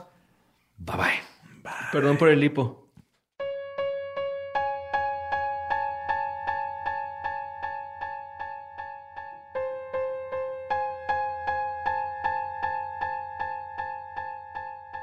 Gabriel estaba esperando que terminaran de hablar de Red Dead Redemption. Luego un día me dejas invitar a mi amiguito Borre a jugar Red Dead Redemption juntos y Mortal Kombat. Eh, pero a mí se me sale el diablo, eh, bien gacho. O sea, yo mato perros. Si, No, si no, pudiera matar No niños, vas a jugar mi juego. mataba, mataba niños, güey. Ese es un Yo, juego. mi karma está súper bueno y soy un amor de persona. Pero es que si, si no matas perros, güey, los perros ladran y vienen más malos, güey. Tienes que matarlos para que Yo acaricio a todos los perros y le digo hola a todo Ah, el los que son chidas por los acaricias. Sí, también los quiero. Pero si hubiera bebés, también mataba bebés, güey. Neta, güey. Neta, güey. Borre, ya estamos grabando. Ay, güey, perdón. Creo que por Síguele. eso no pusieron bebés en Red Red Redemption porque hay gente como tú que los mataría. Es que, güey, esto- los aventaría a los cocodrilos. Acabas, lo único que acabas de lograr es asegurarte que voy a dejar esto antes. Sí. es lo que sigue. Ese fue el episodio número 61. Charles Manson, ya la conclusión de Charlie Manson. Y ahora les, les tenemos aquí a, a Borre para que este para que se aseguren de que el hipo no le duró para siempre. Perdón por ese. No mames, güey, qué vergüenza. Estuvo, estuvo bien curioso ese, ese este trigger freudiano que traía. A ustedes les gustó, a mí me dio un chingo de vergüenza. güey. Digo, nadie se va a quejar. Eso fue, para mí fue de los mejores momentos de este podcast, tu hipo. Ay, no. Pues les traigo, como siempre, datos extras que no quedaron en. No, no estamos grabando eso, güey. Estamos grabando la otra parte. Ah, ya ven, ya ven cómo la cabeza está en otro lado. Andamos, andamos, pero Andamos todos perdidos. mal, perdidísimos. No, le íbamos a, les íbamos a platicar algo de lo que platicamos este el, el domingo en el, en el live que hicimos Badía y yo. Pero ahora queremos la opinión de Borre, por eso está aquí. Sí. Ok. Este, ¿sabes qué es Indonesia, Borre? Es un país. Sí. Ok. es que te quiero poner en contexto, güey. Ok, sí, sí. Ok, eh, es que Indonesia es, un- este, es este, es- aparentemente es mundialmente conocido. Yo no sabía de que son muy supersticiosos. Ah, no. Entonces, este, necesito que sepas eso para que entiendas por qué ahora, este, en Indonesia te están castigando con encerrarte en una casa embrujada si no cumples con la cuarentena No mames. del Sí. coronavirus. O sea, te agarran en la calle y tienes que ir, te van y te encierran con fantasmas para que contagie- contagies a los fantasmas. Y Pues como los fantasmas no se pueden volver a morir, por lo menos no en esas Sí, circunstancias. no. Si tú te mueres y te mueres con el virus, el virus sale su fantasma y entonces el fantasma, el virus puede contagiar fantasmas. Lo voy a dejar ahí. porque No, porque el virus, el virus seguiría vivo en el cuerpo. O sea, el cuerpo se muere. Bueno, si le echas, cuando te lavas las manos con jabón y lo matas, ahí Ah, haces sí. fantasmitas de virus que luego pueden contagiar a fantasmas. Sí, yo creo que sí. Ahí sí va. Ajá.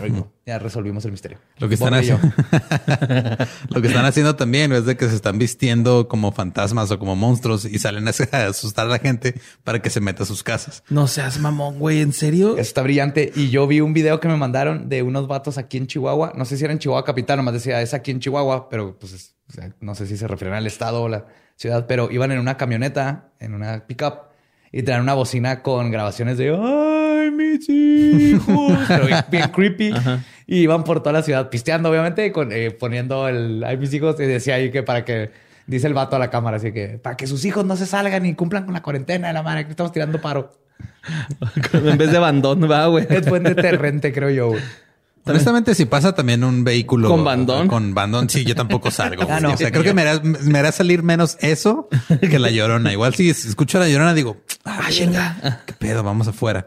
De Pero hecho, si ven un video, si me quieren atrapar en calzones a las 3 de la mañana, pasen con una troca que con un, un audio que diga, ay, mis hijos, yo ni yo me voy a salir así con mi red para atrapar a fantasmas. y va a ser, va a ser muy, muy este, vergonzoso para A ver, todos. si una, de, de qué está hecha tu red? Pero digo, porque si por sí los fantasmas pueden atravesar cualquier materia. De cáñamo.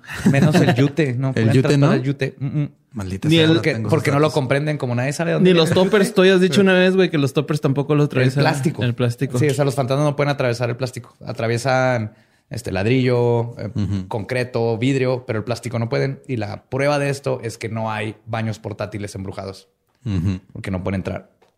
No entienden polímeros los fantasmas. No, no son naturales. Si- si te tuvieran que a ti encerrar en una casa embrujada, ¿cuál escogerías?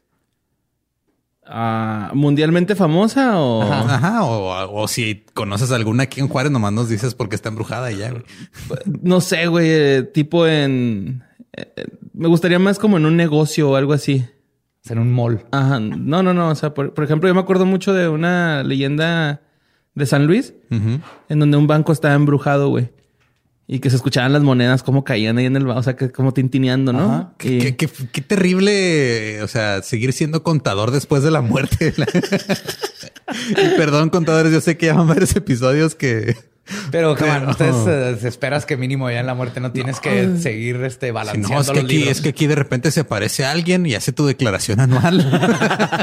Te mandan a incautar. ¿no? Tus, tus posesiones, güey. Las incauta el güey. Te llega, llega el SAT y te quita el tesoro que está enterrado bajo de tu casa que tú ni sabías que tenías. güey. No, no, no te creas, güey. Pues no sé. en una- si fuera una casa, güey.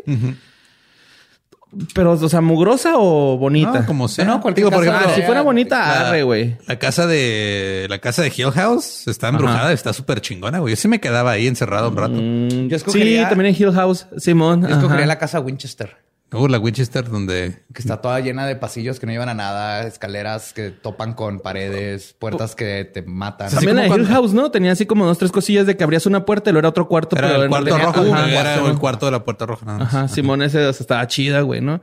O el de aquí del, del Parque Borunda, güey, que le hacían este. Que era- aquí Que era- en Juárez había ajá. una casa donde hacían casas embrujadas y la casa estaba súper embrujada.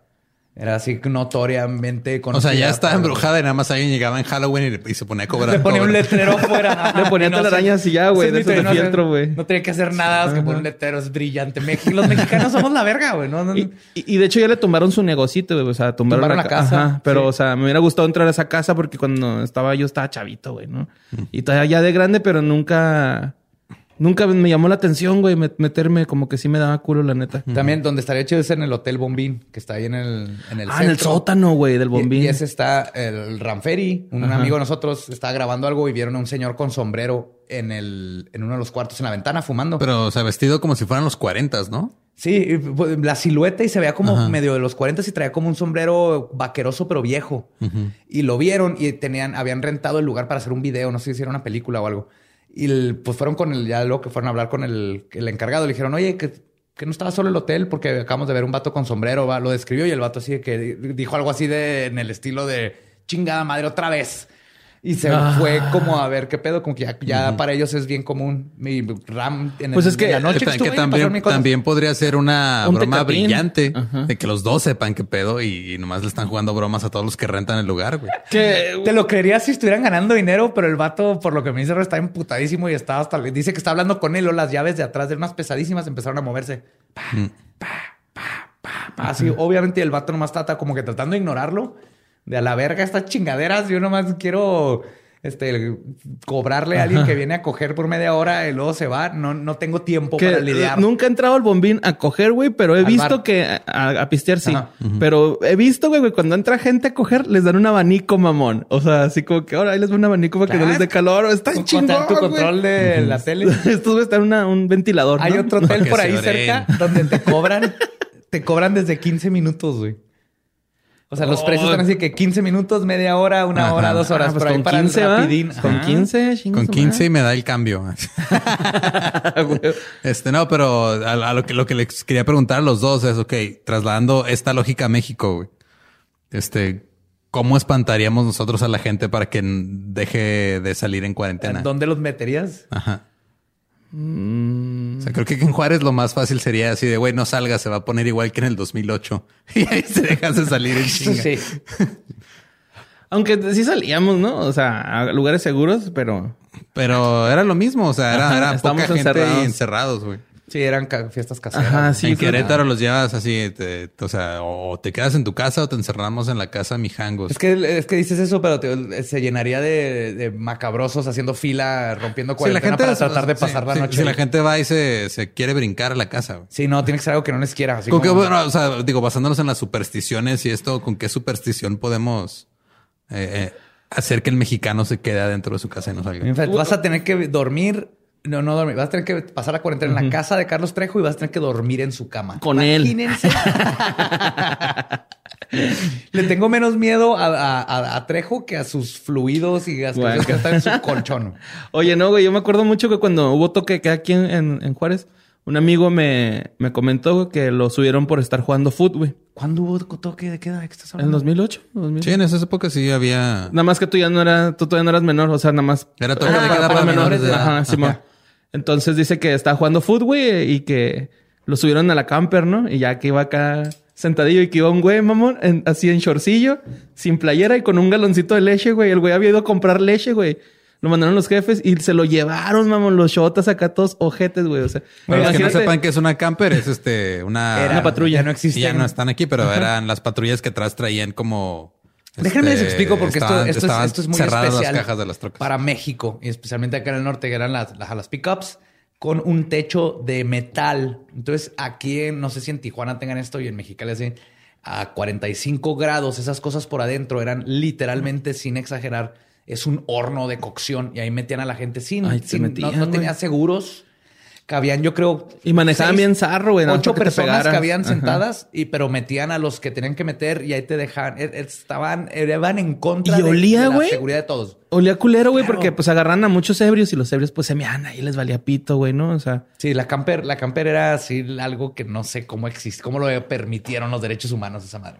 No Digo, sé, no está pero- mejor ahorita que ahora te le pusieron unos asientos a la parte de atrás de una pickup sin techo y te esposan, donde te multan si traes a alguien en tu pickup, pero los policías pueden traer a prisioneros o a alguien que restan atrás, güey, Sí, para que si se voltean o lo que sea, se partan la también madre. un compa dice que lo agarraron, güey, y lo llevaron al, al súper, mamón. Así que el güey estuvo esposadillo así el súper en el que estos güeyes iban a comprar algo, güey, y que toda la gente pasaba y lo veía. Oye, pero tu, tu compa de la lechita en, en shorts, así le hacían los espartanos, güey. Antes a los niños los mandaban por lechita y si te agarraba la chota y no volvías, pues no, no te no valías la pena para Eh, ser espartano, güey. Era la prueba. Pero es un perilla, ¿no? Acá. Debiste haber corrido, güey. Sí. Exactamente. Perdió la herencia ese vato. Es que también, Pobrecillo. digo, en México también somos bien supersticiosos. O sea, la gente le hacía más, más caso a la, a la niña esta que dijo que tenía una profecía de que no salieran de sus casas que a Che López Gatel. Entonces, ¿con qué nuestro podemos? presidente eh, sacó unas estampitas. ¿Qué más superstición quieres que el líder del país eh, puso su confianza en unas estampitas al principio de todo este desmadre, diciendo que esa era la, la cura y lo que se necesitaba? No sé, se aceptan sugerencias. Si a alguno de ustedes se les ocurre cómo usar las, super- las supersticiones mexicanas como un pretexto para hacernos quedarnos de nuestras casas, como una amenaza. Como el de la llorona de los de Chihuahua. Eso estuvo Ese chido. estuvo sí. bueno. ¿Se Ajá. les ocurre algo más? ¿No será el, el, pinche nahual de Chiapas? Capaz que no resulta que el- si es un nahual, pero lo que está haciendo es tratando de que la gente se mantenga en Pues no le funcionó porque todos salieron a perseguirlo, güey. Eh, pues la gente planea y luego salen malas cosas. A mí no se me hace que no es nahual, güey, esa madre. A mí se me hace que es el perro que come cereal con cuchara, güey. Neta, güey. te- Porque de- despuesito de que salió esa madre, güey, esa creepypasta, güey, en chinga salió que es nahual. Sí. Güey, pinche perro anda acá. No, ya tenemos hasta el Pinche nombre. perro se le acabó la leche y salió Chiapas y la el toque ayuda. de queda, Ah, no, güey. eso es de y no quiere que se lo lleven. sí, güey, o sea. Salió huyendo en sus calzoncillos y la leche, güey. Se le está haciendo Hasta los críptidos están recuperando sus espacios, güey. Sí, o sea. Me, me daría, me daría más, este, más miedo ver un perro en calzones que un perro comiendo cereal con cuchara, güey. Sí, el perro en Porque, calzones es porque creepy. el perro en calzones quiere decir que ya desarrolló el pudor como sentimiento y ya valió madre. O O sea, la un- tiene un- muy chiquita y le da miedo andar. no es coloretillo rojo, es acá otra chingadería, ¿no? ¿Y cómo le hizo el hoyito para sacar la cola? Eso me, me- eso me intrigaría Se lo puso al revés, güey, ¿no? Que ya tiene una rayita así como para que saques el miembro. Ujú. Se lo puso al revés para y lo- que salga la cola. Y se- O, o el, el perro, aparte de que puede usar cucharas y otros utensilios, aprendió a usar una máquina de coser, güey. Eso lo se hace hizo- todavía peor. Se hizo unos pocos unos pantalones. Es un perro pudoroso con pulgares. O sea, ya. ¿Te acuerdas en Yumanji que el niño mono Le dolía su colita y Robbie Williams le hacía un hoyo. rompe para que le salga la cola. Sí. lleva un buen rato todo agüitado. porque- Ese niño mono era la verga, güey. Sí, sí, sí. Entonces, Ah, hacía Jumanji, acrobacias, güey. Ah, bueno, pues creo que no llegamos a nada, pero se aceptan sup- supersticiones que podemos estar en contra de los mexicanos para quedarnos en nuestras casas. Las pondremos en práctica si se puede.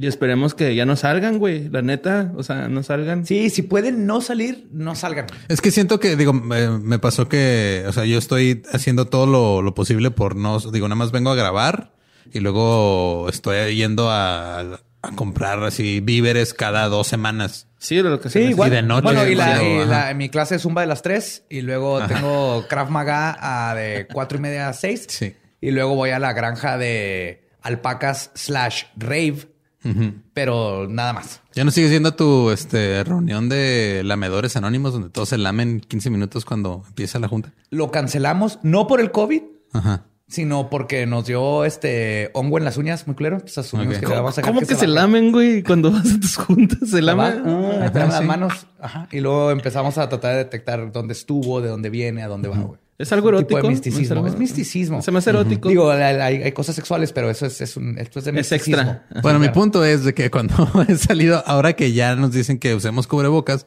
he notado que la gente piensa que el cubrebocas sustituye el quedarte en casa. No. Y no, es quédate en casa lo más que puedas. Si tienes que salir, llévate un cubrebocas y tápate la nariz, no nada más va arriba de la pinche boca. Ajá, va y, toda la- y- no te va, la no te va a liberar de, de que te pueda dar el virus, güey. O sea, Ajá, sí reduce las probabilidades, pero no lo suficiente como para que andes lamiendo. Y más Que de nada hecho- es- reduce de las posibilidades de que si tú lo traes, contagies a los demás y que el- estés babeándote y hablando y escupiéndote en las manos y tocando cosas. Que de hecho ahorita estaba pensando, ya es que dicen que por la fibra de la tela puede entrar el virus.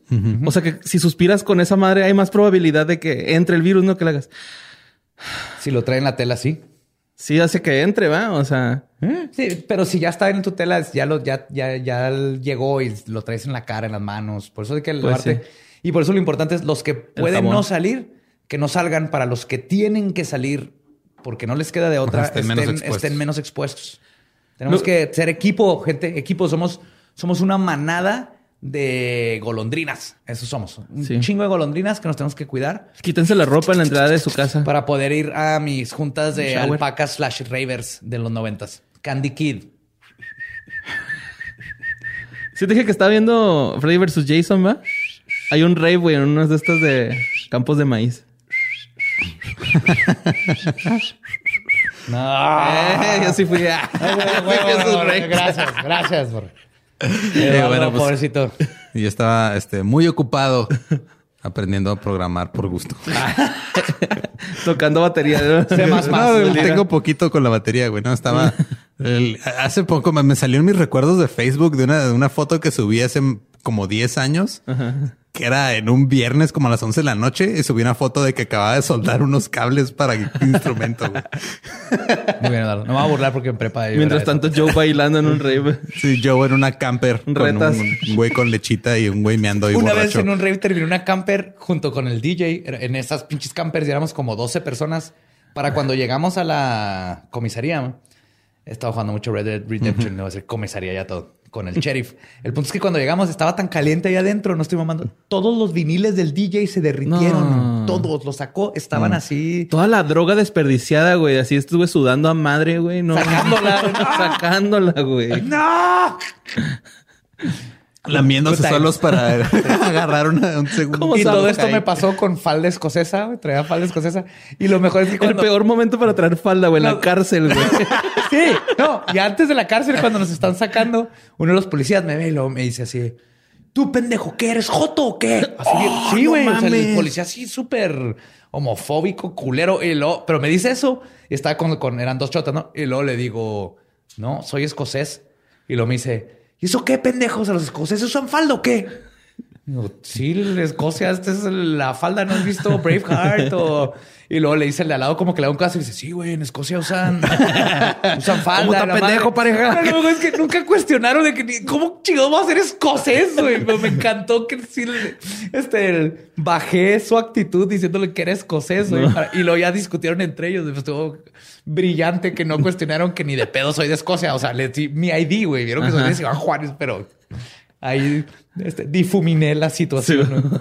Pero en fin, difuminemos este episodio porque van como dos horas y media. Sí, güey. perdón, de salida.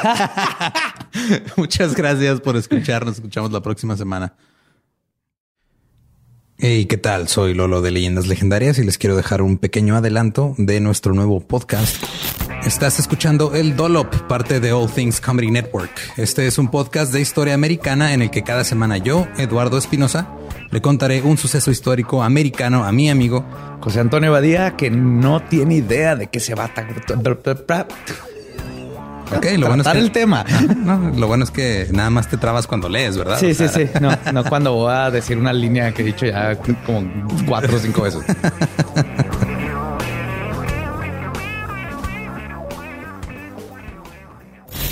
De joven comenzó a trabajar en barcos y en 1816 fue capturado por el pirata Jean Lafitte en la costa sur de Texas.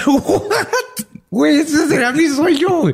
Ok, top uno, que me secuestren este, extraterrestres. Número dos, tiene que ser que me secuestren piratas. Estén pendientes y suscríbanse a El Dolop.